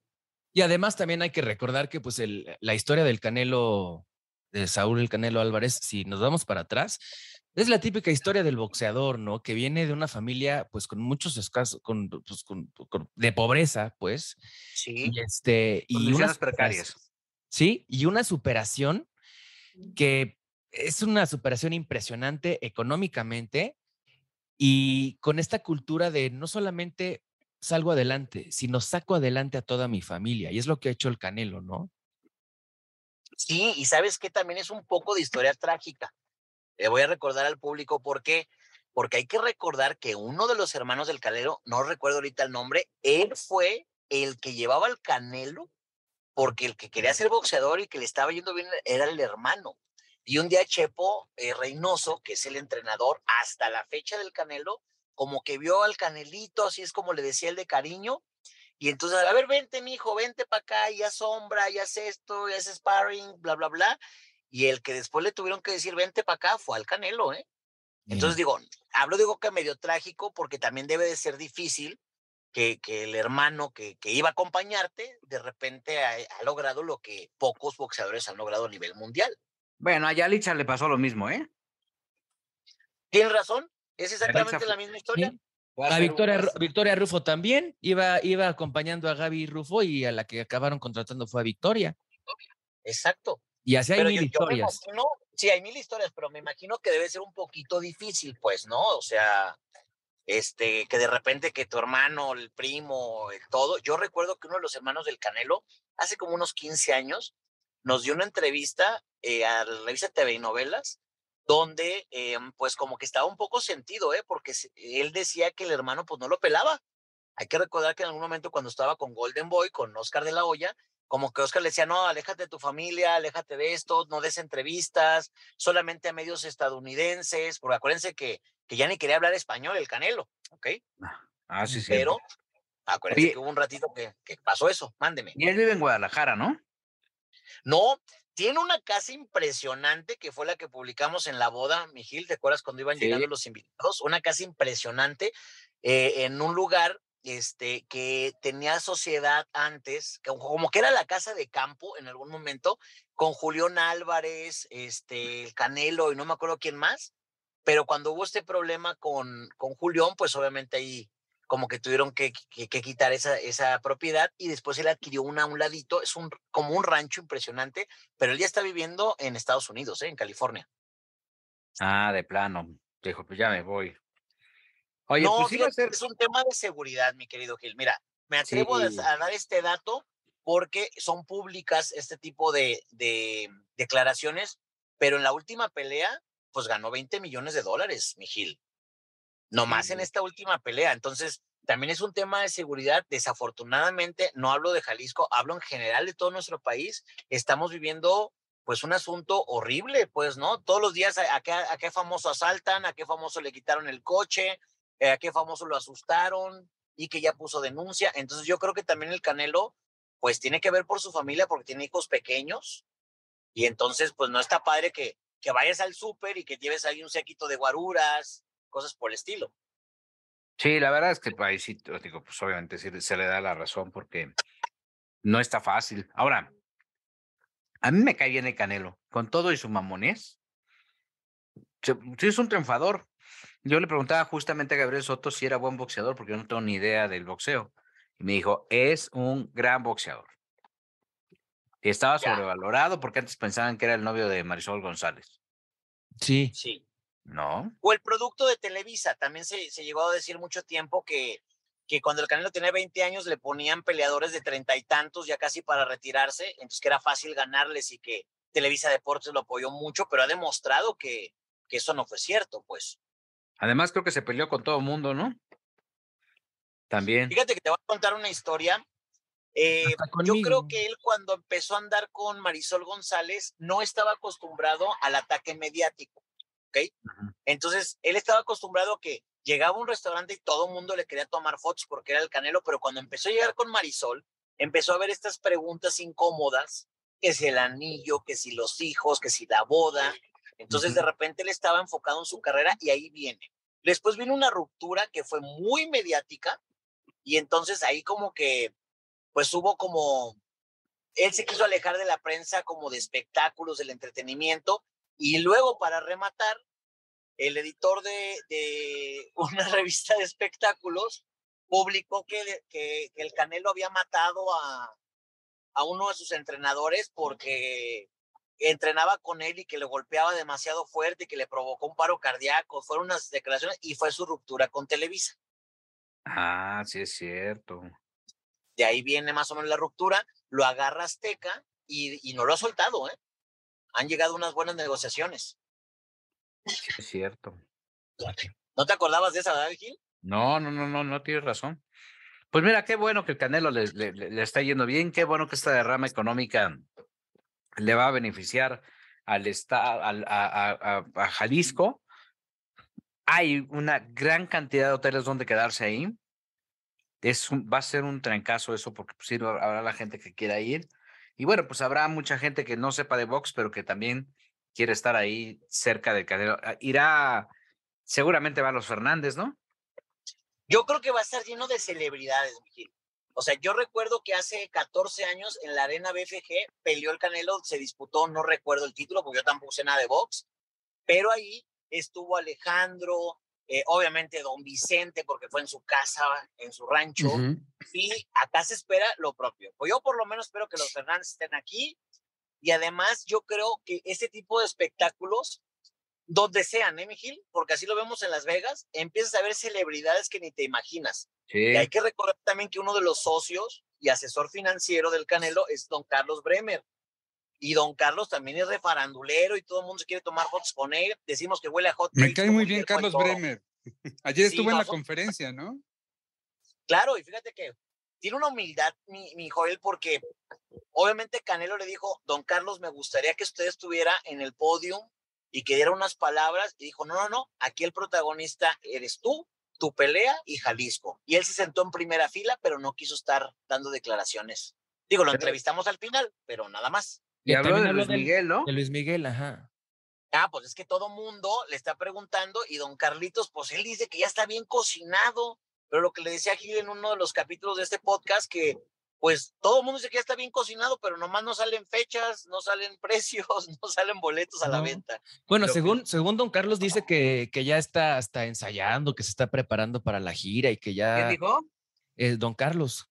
Ah. Que ya... Pero tú, le sabes de esto de espectáculos y no nada más es que ya esté ensayando, ni modo que mañana digan, por ejemplo, si ves la agenda de eventos aquí en Jalisco, o sea, está llenísimo, no nomás es decir, ah, mañana canto en Guadalajara y pasado en Monterrey, o sea, es muy difícil, o sea, crear una gira y más este año, porque ya prácticamente está todo vendido, tenemos giras internacionales como la de RBD, O sea, viene Raúl Alejandro, o sea, vienen muchísimos grupos internacionales, por lo menos a Guadalajara y Ciudad de México. Entonces, yo no creo que sea tan fácil como cuadrar las fechas. Vengo ahorita del Teatro Diana acá en Guadalajara y me decía la promotora, la directora me decía, oye, Jorge, acaban de lanzar la pelea del Canelo y mataron las fechas de todos los recintos de espectáculo. ¿Quién va a ir a los espectáculos cuando Sí. ese es el evento del año en Guadalajara? Pero Luis Miguel es mucho de zona de confort, ¿no? O sea, él se va a querer instalar en el auditorio durante tantas fechas o, en, o a lo mejor, no sé si ahora en la Arena Ciudad de México, pero pues él no es tanto de, de andar de gira en gira, ¿no? Él le gusta quedarse en un lugar y quedarse en Pero el por lo menos Guadalajara y Monterrey, ¿eh? Querido Sebastián, o sea, por lo menos esas dos ciudades nunca las he olvidado, ¿eh? Por lo menos. Oye, pero, a entonces, Acapulco. Ocesa no trae la gira de, de Luis Miguel. ¿Qué tal que la Pues traiga otra empresa?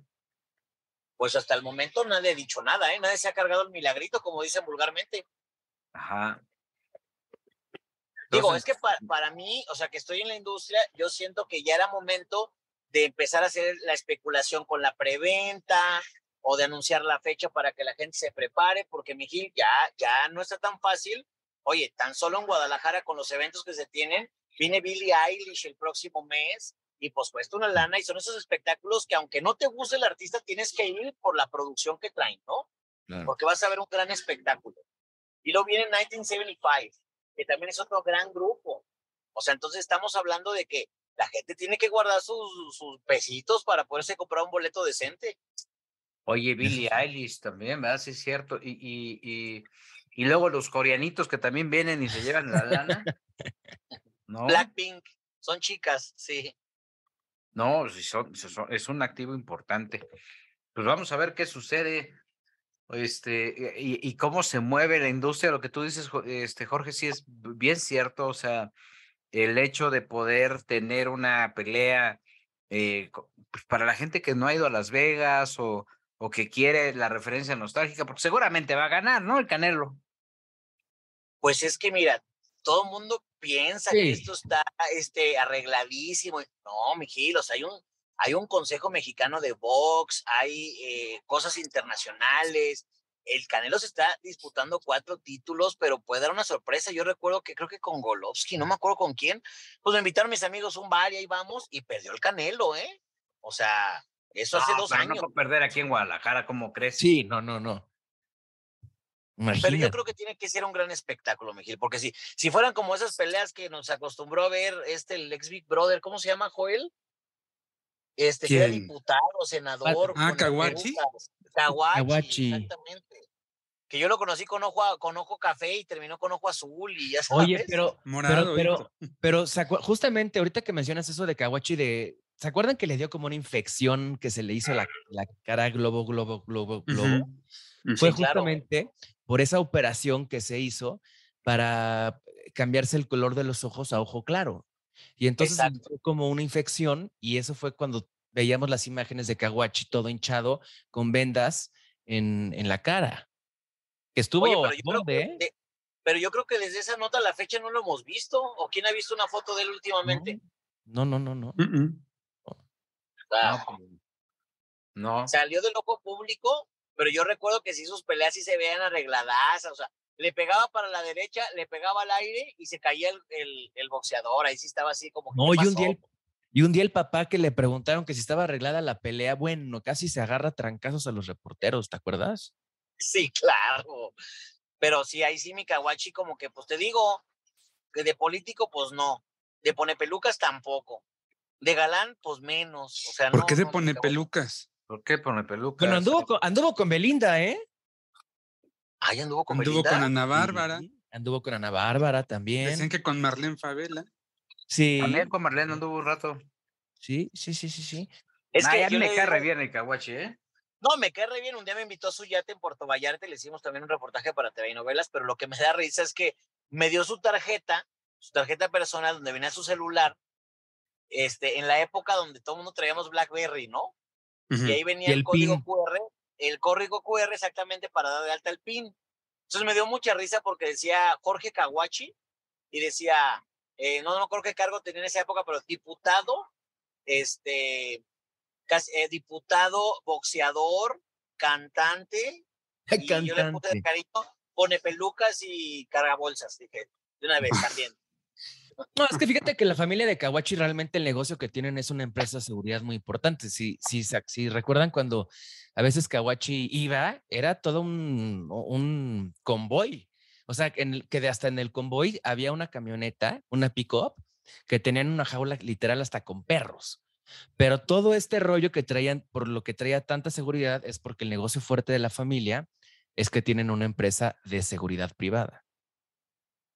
Pero pues era Siguen más como siendo- para, para promocionarlo, ¿no? Sí, pues era parte del show, ¿no? De que, ay, mira, ahí va. Kawachi, no pasaba pum, pum, pum. Fácil, unas cinco o seis camionetas. No, bueno, para estacionarlas en Polanco, imagínate. ¿Siguen siendo dueños de, del diario Crónica? Sí, sí, ¿eh? todavía siguen con Crónica, Y. Clínica Londres me imagino que también, ¿no? que está justamente ahí donde, de hecho, eh, eh, en donde tenían la mesa del jefe de información, a un lado había ahí, estaba la, ahí operaban. ¿No? O sea, a un lado del quirófano estaba la imprenta. Exactamente. Sí, sí, prácticamente. En Y zona en rosa. medio la máquina de escribir, ¿no? Sí. Oye, por cierto, que me No. estaban contando que allá ven que hay un cuate que se llama Morita Digital, Ajá. Sí, claro. pues que sigue, sigue, sigue siendo el vival del César Mora, porque no le paga a la gente, que ahora ya ni a sus trabajadores. No me digas. No. Sí, man. Y vaya que es, es una friega hacer lo que ellos hacen, ¿eh? Me refiero para toda la gente que te debe trabajar ahí, porque es pon micrófonos, este, sincroniza las cámaras, después es empata el audio con el video, edítalo, súbelo a YouTube, este, promocionalo, haz clipsitos, o sea, es todo una chambototota. No, es una chamba. Mira, yo- nosotros que tuvimos ahí que ver con ellos, cuando hicimos la tetera que lo hicimos en YouTube, que ellos, pues al final de cuentas, o sea, digo, el equipo que sí tiene, pues sí es un equipo grande, porque ellos se encargan de hacer la preproducción, que sí, cortinillas, etcétera, ¿no? Luego la producción, ya sabes, llegaban y te ponían tres cámaras, iluminación, este, audio, estaba la del audio, los camarógrafos, o sea, sí había mucha gente. Y luego la post, o sea, la parte de edición y todo esto, eran otro equipo. O sea, sí, sí, a final de cuentas entregaban un buen producto. Y ellos mismos se encargaban de promocionarlo, que si subirlo a redes, porque también tienen otro equipo de redes, que si para Facebook, que si para Instagram, Instagram, que si Twitter, que si no sé qué, luego que si YouTube, etcétera, ¿no? Entonces, yo creo que, yo no sé si, si el tener tanta gente y tener tantos clientes y luego no cumplir con los clientes y luego pues, también no cumplir con la gente con la que trabaja con ellos, pues ha de ser, ha de ser muy complicado, ¿no? Y, en fin. Pues básicamente, como dijera mi tío, son chingaderas. O sea, si la gente trabaja Mm. contigo, hay que pagarle, ¿no? Pues sí, exacto. Sí, claro. Porque nadie trabaja de gratis. Entonces, oye, ayer fui a ver Que Viva México, Joel. A ver, cuéntame por qué hay mucha expectativa respecto a esta película que desde octubre nos trae con que si se estrena, si no se estrena, si la eh, va a estrenar Netflix, si no. Al final, pues ya lo van a lograr. Creo que llegan con 3.200 o 3.500 salas. Que es un Pero- montón, ¿eh? Sí, sí, es muy poderoso el estreno. Pero a ver, ¿cuál es tu opinión, mi querido Gil, de esta película? Mira, yo pienso que, que Cinépolis VIP tiene unos hot dogs bien buenos, Ay, no Ah, mames. caray. ¿Así de plano? con guacamole. Híjole, ¿sabes cuál es el tema? Que, que eh, Luis Estrada, el director, dice que es la mejor película que ha hecho en su, en su vida. Y, y yo creo que con los recursos fue, o sea, echaron, o sea, no les importó gastar lo que gastar, lo que gastasen, porque, o sea, invirtieron un dineral, pero bárbaro. Eh, yo creo que cinematográficamente sí, efectivamente puede ser la mejor película de Luis Estrada desde la perspectiva de lo que siempre ha presentado. Este tiene un guion verdaderamente, un libreto muy poderoso, pero también tiene, tiene, híjole, yo siento que a veces, pues se excedió, ¿no? En el tiempo que dura la peli, que pues, fue ¿Cuánto dura? Tres horas. No, muchísimo. Entonces, este, y luego llega un momento en que pues prácticamente todo gira en torno a lo mismo, ¿no? Ponchito Herrera está maravilloso. Evidentemente Joaquín Cosío y, y Damián Alcázar son, este, Damián Alcázar son, este, pues yo- son, son los grandes, ¿no? Eh, perdón, Da- Damián Alcázar, no Damián, no Damián, Damián Bichir, Damián Alcázar. Este, son pues los mejores. Hacen dos, hacen varios personajes, por ejemplo, Damián Alcázar hace, él, él hace dos personajes, o sea, hace tres personajes. Este, el principal y dos más porque él representa a unos hermanos. Y Joaquín Cosío hace otros dos personajes. Es muy curioso ver cómo, cómo cambian, pero, pero pues ahí te das cuenta de la grandeza que tiene Luis Estrada. Yo deseo que le vaya bien porque no sé si sea una película que no se entienda, aunque tenga tanta actuali- actualidad. Para mí qué bueno que se entienda porque habla de... ¿De, qué este va la película, Gil? ¿Cuál es la premisa? Eh, eh, Poncho Herrera es un, un chavo que se viene a trabajar a la ciudad y abandona a su familia. Porque su familia, pues es estas familias como gandallas, ¿no? Que, siempre te están bajando dinero y que si te duermes te quitan hasta los tenis, ¿sabes? Refleja mucho parte de la cultura popular mexicana, no quiero decir que todos sean así, pero sí, todos tenemos como un lado, pues a veces malo, este, que no atendemos con terapia, pero que, este, que con, con terapia y un poco de polis sale. Entonces se va eh, Ponchito Herrera para allá. Bueno, muere su abuelo y su abuelo les dice, yo no voy a dar lectura, a mi-", más bien les manda a decir con su abogado, no se va a dar lectura al testamento del abuelo porque eh, tiene que estar aquí a fuerza mi nieto. Y entonces es cuando le hablan a Poncho Herrera y Poncho Herrera reniega a su familia y dice, ay, perdón, dijo, ¿a qué voy a ir? Si, si me van a este, pedir dinero, si me van a pedir tal cosa, no tiene sentido. Total, va al pueblo. Y en el pueblo salen, pues, los verdaderos familiares, ¿no? O sea, me refiero a esta identidad, eh, pues, gandalla, ¿no? De, de, abusar de los demás. Y, y, y ahí se empieza a desatar una, una... Sacan el cobre. Sí, sacan el cobre porque este, pues lo que quieren es la lana, ¿no? Y se desata eh, un, un altibajo muy particular de la historia porque, eh, te digo, llega un momento en que estaba pues un poquito más larga de lo normal, eh, eh, o es un poco más larga de lo normal la cinta, pero pues es entretenida, si quieren echar tres horas, pues están en su derecho, ¿no? Oye, y que Pero de ahí una surge el. gobierno? ¿Mandé? No, perdón. ¿Es una crítica al gobierno Es una sátira, sí, to- totalmente abierta, la crítica al gobierno, o sea, es parte del mismo, del mismo estilo de Luis Estrada. Y la verdad es que, pues bueno, viene hasta la foto de López Obrador, ¿no? Pero ¿a Es más, en, hay una de las escenas finales muy buena, donde sale este, un espectacular diciendo AMLO presidente. O sea, apoyándolo. No, no, no, la crítica es muy fuerte, ¿eh? Oye, pero entonces Da- Damián Alcázar, que es lo más 4T, pues para que haya aceptado. Pues sí, el- pero también es profesional, ¿no? Pues sí. Tiene que aguantar vara.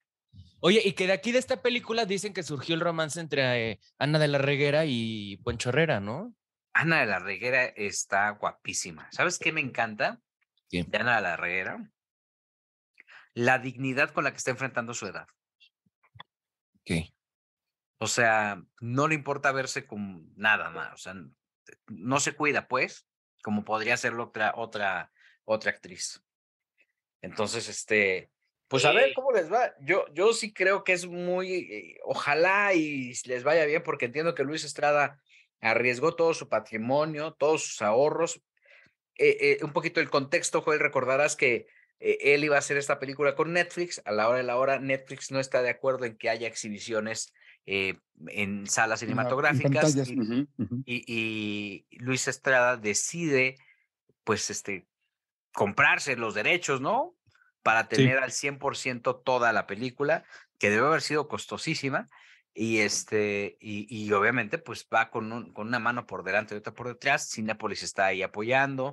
Y pues algunas este, cadenas y algunas marcas también están como tratando de soportar un poco, entiendo, eh, pues eh, ah, el proyecto de Don Luis Estrada. Ojalá y le vaya bien por el bien de Don Luis, porque sí Eh, está en no, no es una una película pesada, Gil. Sí, sí, es densa.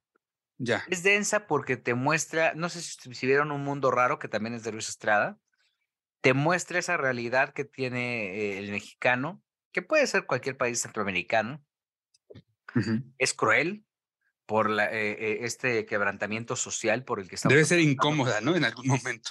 Es incómoda, sí. O sea, sí dices, ay, en la torre sí dijo algo muy cierto y muy rudo. Pero al final creo que, que también es, es el reflejo claro de lo que somos como sociedad.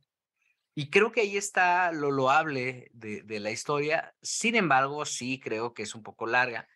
Y, y, y, pues si este es el, el, el trabajo magno o el más importante de Don Luis, bueno, pues no sé. Ahora, el elenco está perfectamente bien seleccionado, entonces no tiene grandes conflictos. Si te, si te enfocas en el elenco, puedes encontrarle varias cositas, ¿no?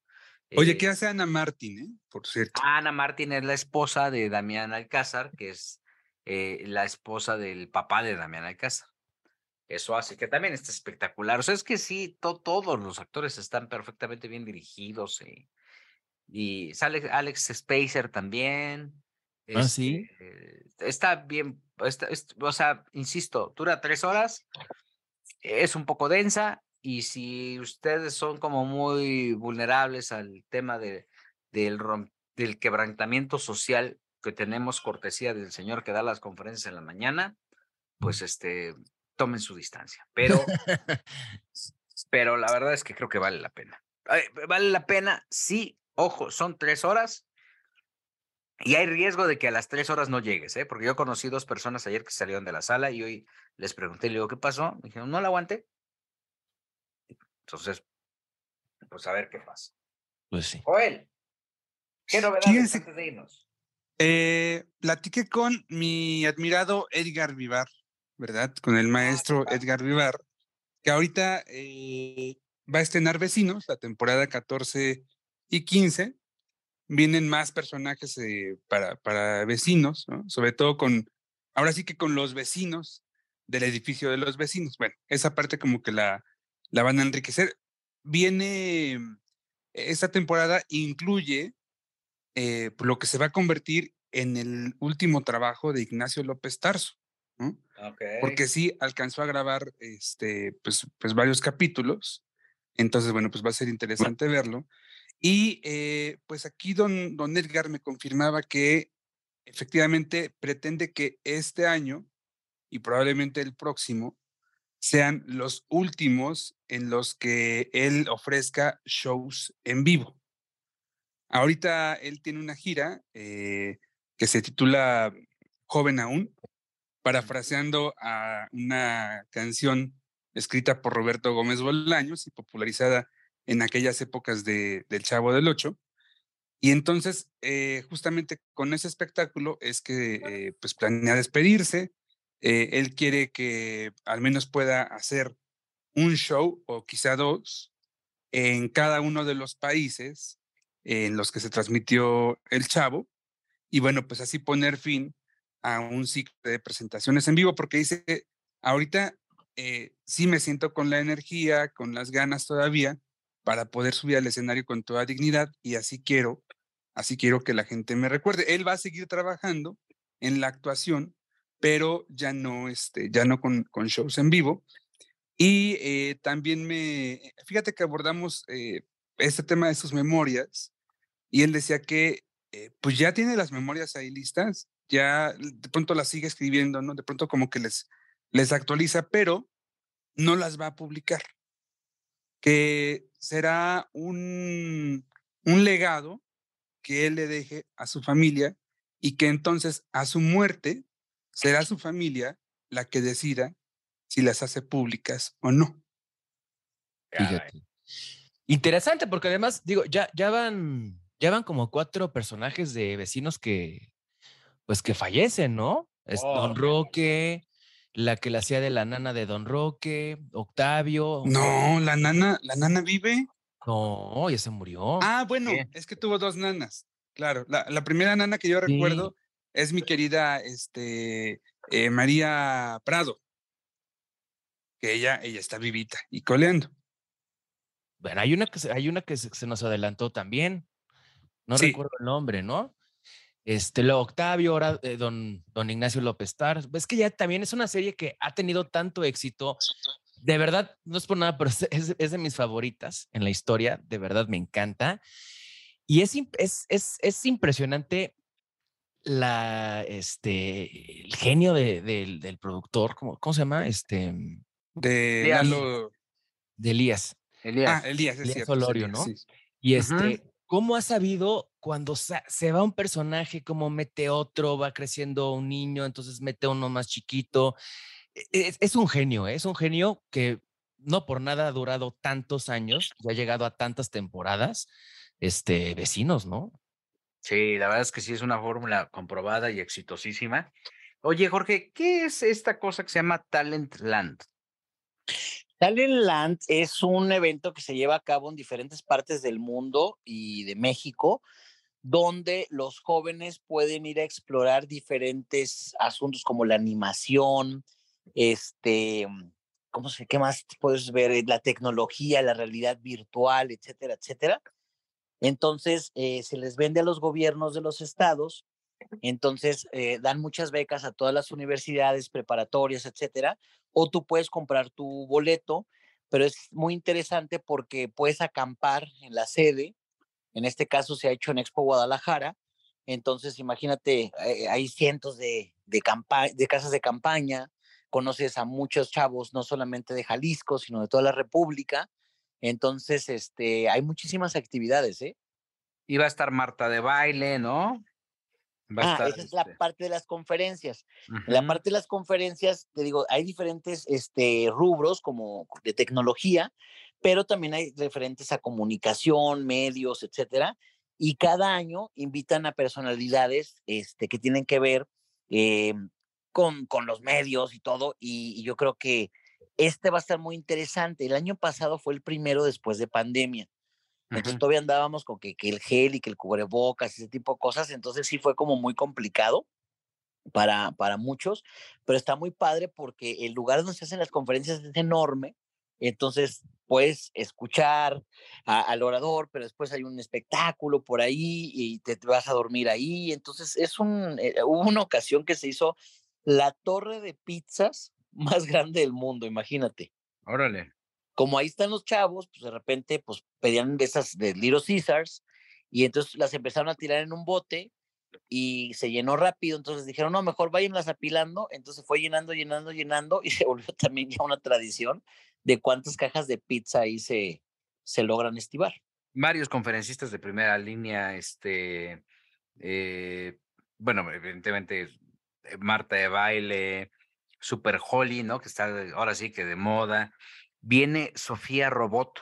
No sé si ustedes sepan qué es o quién es Sofía ¿No? Robot. ¿Quién es? Es un robot humanoide que está prácticamente todo desarrollado con, con realidad virtual, con, con este, que ya dijo que- inteligencia Con artificial inte- inteligencia artificial, sí. inteligencia artificial y pues este la verdad es que dicen que pues tiene a, a, imagen y semejanza el comportamiento humano y pues es uno de los grandes atractivos que tiene esta serie de conferencias este que bueno pues también recibirá a muchos más expertos eh, de comunicaciones de tecnología eh, José Luis Crespo eh, José Luis Crespo que también va a estar por allá me parece y me llamó mucho la atención porque hicieron una presentación con bombo y platillo, en, justamente en Jalisco, mi querido Jo- Jorge. Sí, te digo, este, este evento estaba creciendo, creciendo y creciendo porque cada día lo hacían para más chavos, pero llegó la pandemia y pues era imposible, Miguel, porque uno de los atractivos es eso que te digo, conocer gente de muchas partes de la República o fuera del país y convivir y, escuchar a la gente. Entonces, en la edición del año pasado sí te puedo decir como que, como que dejó mucho que desear, pero se entendía por qué. ¿Me explicó? Pues este, ojalá y, vaya la gente y los vea. Eh, siempre No, este sí. De que son- se llena, se llena, ¿eh, Miguel, eso sí, es- te digo, y puro chavo. ¿Mande? ¿Y qué tan caro es? Pues mira, te digo que eh, realmente ese evento se le vende a los diferentes gobiernos de la República y se concursa para hacer la sede. Entonces, creo que el paquete te sale como 5 mil pesos, que el que te incluye un montón de cosas, incluso para acampar y todo, pero te voy a ser muy sincero, a mí me ha tocado ir muchos años y no nada más como prensa, sino que acuérdense que también yo imparto clases, soy maestro, Entonces todas las universidades siempre te, te becan, te dicen, oye, ¿quieres una beca? Y, y lo paga el gobierno para que los chavos puedan disfrutar esta experiencia. Entonces yo realmente he llevado muchos de mis alumnos, este, la universidad, no más a mi grupo, pues a veces, este, las carreras de comunicación, mercadotecnia, animación, medios audiovisuales son las que deciden asistir. Entonces yo nunca he pagado, la verdad, y sé que muchos de mis alumnos no, y se le vende a Aguascalientes, se le vende a Nayarit y, y las universidades son las que mandan a los chavos. Qué bárbaro. Pues vale la pena verlo, la verdad. Vale la pena estar en este tipo de espectáculos. Siempre son ilustrativos y siempre ayudan. ¿Ya nos vamos? ¿Algo más? Yo nada más quería preguntarte algo, Miguel, que es una espinita que no me he podido sacar. A ver, ¿Comiste bien? ¿Te dieron bien de comer en, en la comida de mi famoso y yo? Ah, pongamos un poquito en contexto. Ayer hubo una comida en Televisa San Ángel de Mi Famoso y Yo, que es el nuevo proyecto de Televisa. Un, pues yo lo siento complicado porque nos tenían que explicar de qué se trataba y no nos explicaron nada. Pero bueno, básicamente, sí, no nos dijeron nada. Yo decía, ¿y ahora qué? Porque estábamos ahí comiendo y todos bien a gusto. Estaba Julián Álvarez, estaba de Gabriel Soto, estaba su Cecilia Galeano, tan guapa, estaba eh, Kimberly Loaiza con, con su, ¿cómo se llama el esposo? Juan de Dios Pantoja. Juan de Dios Pantoja, que no la deja ni a sol ni a sombra. No, no, no, es bien celoso. Todo el tiempo ahí pegado. Estaba este Un Carmona cualquiera. Edwin, Edwin Luna, Ajá. Que, por cierto se está recuperando porque le dio hipertiroidismo, tiroidismo, hipertiroidismo. Por eso engordó. Entonces ya ahorita ya está bajando de peso, se está cuidando y le está saliendo su pelito que le puso el mismo doctor que me lo puso a mí, Enrique Orozco. Este, estaba también Laura León y convocaron a algunos comunicadores, por ahí vi a mi querida Shanik Berman, Lucía Larcón, estaba el querido Chucho Gallego, Gallegos, Luis Magaña y pues este eh, es- los RPs de todos los artistas, estos que estoy mencionando.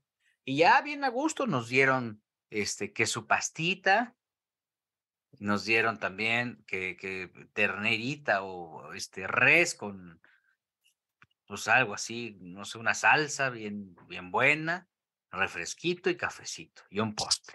Y no dieron pues, tequilita qué nada bueno por ti, Gil. ¿Pero por qué, Joel? Porque, ¿qué, qué? Pues Porque, ah, bueno, minutos antes de, de, de esta comida se llevaba a cabo la conferencia de prensa en, en en uno de los foros de Televisa San Ángel. En el foro 5, que es donde regularmente este, eh, pues trabaja, eh, trabajó mucho tiempo Marcelo Strupini, que es el que está produciendo este programa y que antes estuvo mucho tiempo haciendo mancuerna primero con los primos Galindo y luego nada más con, con Rubén. Este, y todo esto, mi pregunta viene porque, pues, este, la verdad es que a mí no me dieron ni las gracias. ¿Cómo? Pues sí, mira, uno como reportero está... Querías chayote, querías chayote. No, no, chayote. Quería al menos este, una Canapé. lata de Coca-Cola, ¿no? Una lata de Coca-Cola o agua, ¿no? La botellita esta que, que te dan eh, de, de agua, pues yo creo que hubiera sido un detalle ameno, ¿no? ¿No les dieron agua? No, o sea, ¿Cómo? literal, no, no te dieron nada. Te Pero eso pasaron. sí, tu USB con la información, ¿no? ¿Galletas? No, tampoco. ¿No? No. Ahora es sí que, que, te voy a decir una cosa, el Adiós, catering gracias. está bien caro, Joel. No tienes idea el catering lo que sale. Pero es una Pero- inversión. Mira, Juan Osorio, por ejemplo, ¿no? Siempre, la verdad es que Juan siempre te consiente muchísimo. Él no nada más te da un catering, él te da una comida. Yo no voy a los eventos esperando que me den algo, realmente, sino básicamente para obtener información. Con eso yo me doy por bien servido. Pero sí creo que tratar bien a la gente cuando van a tu casa, cuando van a visitarte, pues mm, le pone a tu, a tu evento, eh, no sé, un ambiente, un toque más cálido, ¿no? Eh, te habla del respeto, sí, y del respeto que la producción o el productor eh, pueda tener hacia, hacia la prensa. Este, entonces, bueno, aquí como que no, no hubo nada, de hecho, como que varios nos quedamos así de, órale, ¿no? Al final de la conferencia, así de, ah. ¿Cuántos reporteros fueron más o menos? Pues sí, muchos, ¿eh? No, no sé cuántos, pero sí, todos los medios prácticamente. ¿no? Sí, pero no van a Eh, ser más, no van a ser más de 20, ¿estás de acuerdo? Yo creo que Ah, sí. probablemente 50 medios, 40 Sí, medios. que sí. 50. 17.500 sale un catering para 20 o 50, por ahí. Vamos a ver si son- Si son 50 personas, por lo menos dos botellitas por persona, 100 botellitas de agua, pues ¿qué más te da, no? Pues sí, o por te vienes lo a la menos- central de abastos. O por lo menos del garrafón, un garrafón. Ahí Con le ponen, de papel. le Sí. pueden poner frisco de naranja, Sí. Ándale. Y fue bien, unas aguas locas. ¿no? unas aguas locas. Ay, pues qué mala onda, la verdad. Fue raro, Gil. A mí se me hace muy raro, la verdad. Se me hace muy raro. No, Pero- pues ya no les alcanzó el presupuesto para que Gil Barrera se echara su ternera, pues también tú, o él. Oye, y pidió doble, dijo, tráiganme otra. No, Exacto. pedí doble, doble café. Está bien bueno el café. Ni ensalada les. ni- no dijo Gil que hubo ensalada, ¿eh? No, no hubo ensalada, fue pastita y este y, y la carnita o, o salmón y ya. Y, el cafecito y el cafecito y Porque vamos. luego antes también daban tequilita y todo eso, ¿no? Daban vino blanco, estaban dando vino blanco y vino tinto. Yo la verdad es que no, no, no bebí, pero sí también estaban ahí. Pero bueno, pues mira, después de ese, después de ese zarpazo, como dijera el señor Huitrón, que además viene cuando quiere, viene cuando lo castigan de hoy. Sí, sí. Sí. Pero bueno, ¿qué le hacemos? Hoy estuvimos con ustedes el señor Sebastián de Villafranca. Muchísimas gracias y para los fanáticos de Johnny Depp está a un paso de regresar al Pirata del Caribe. Ah, qué bueno, mira. Sí. Ya no podíamos dormir. El señor Joel Farrilli.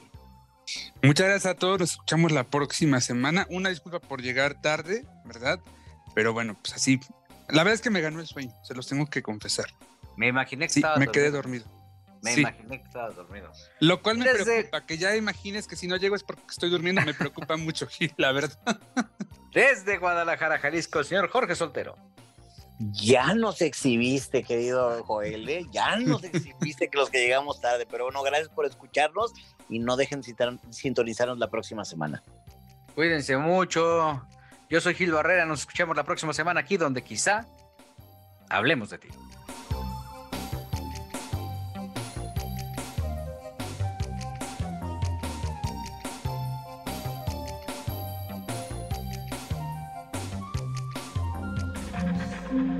Este audio está hecho en Output Podcast.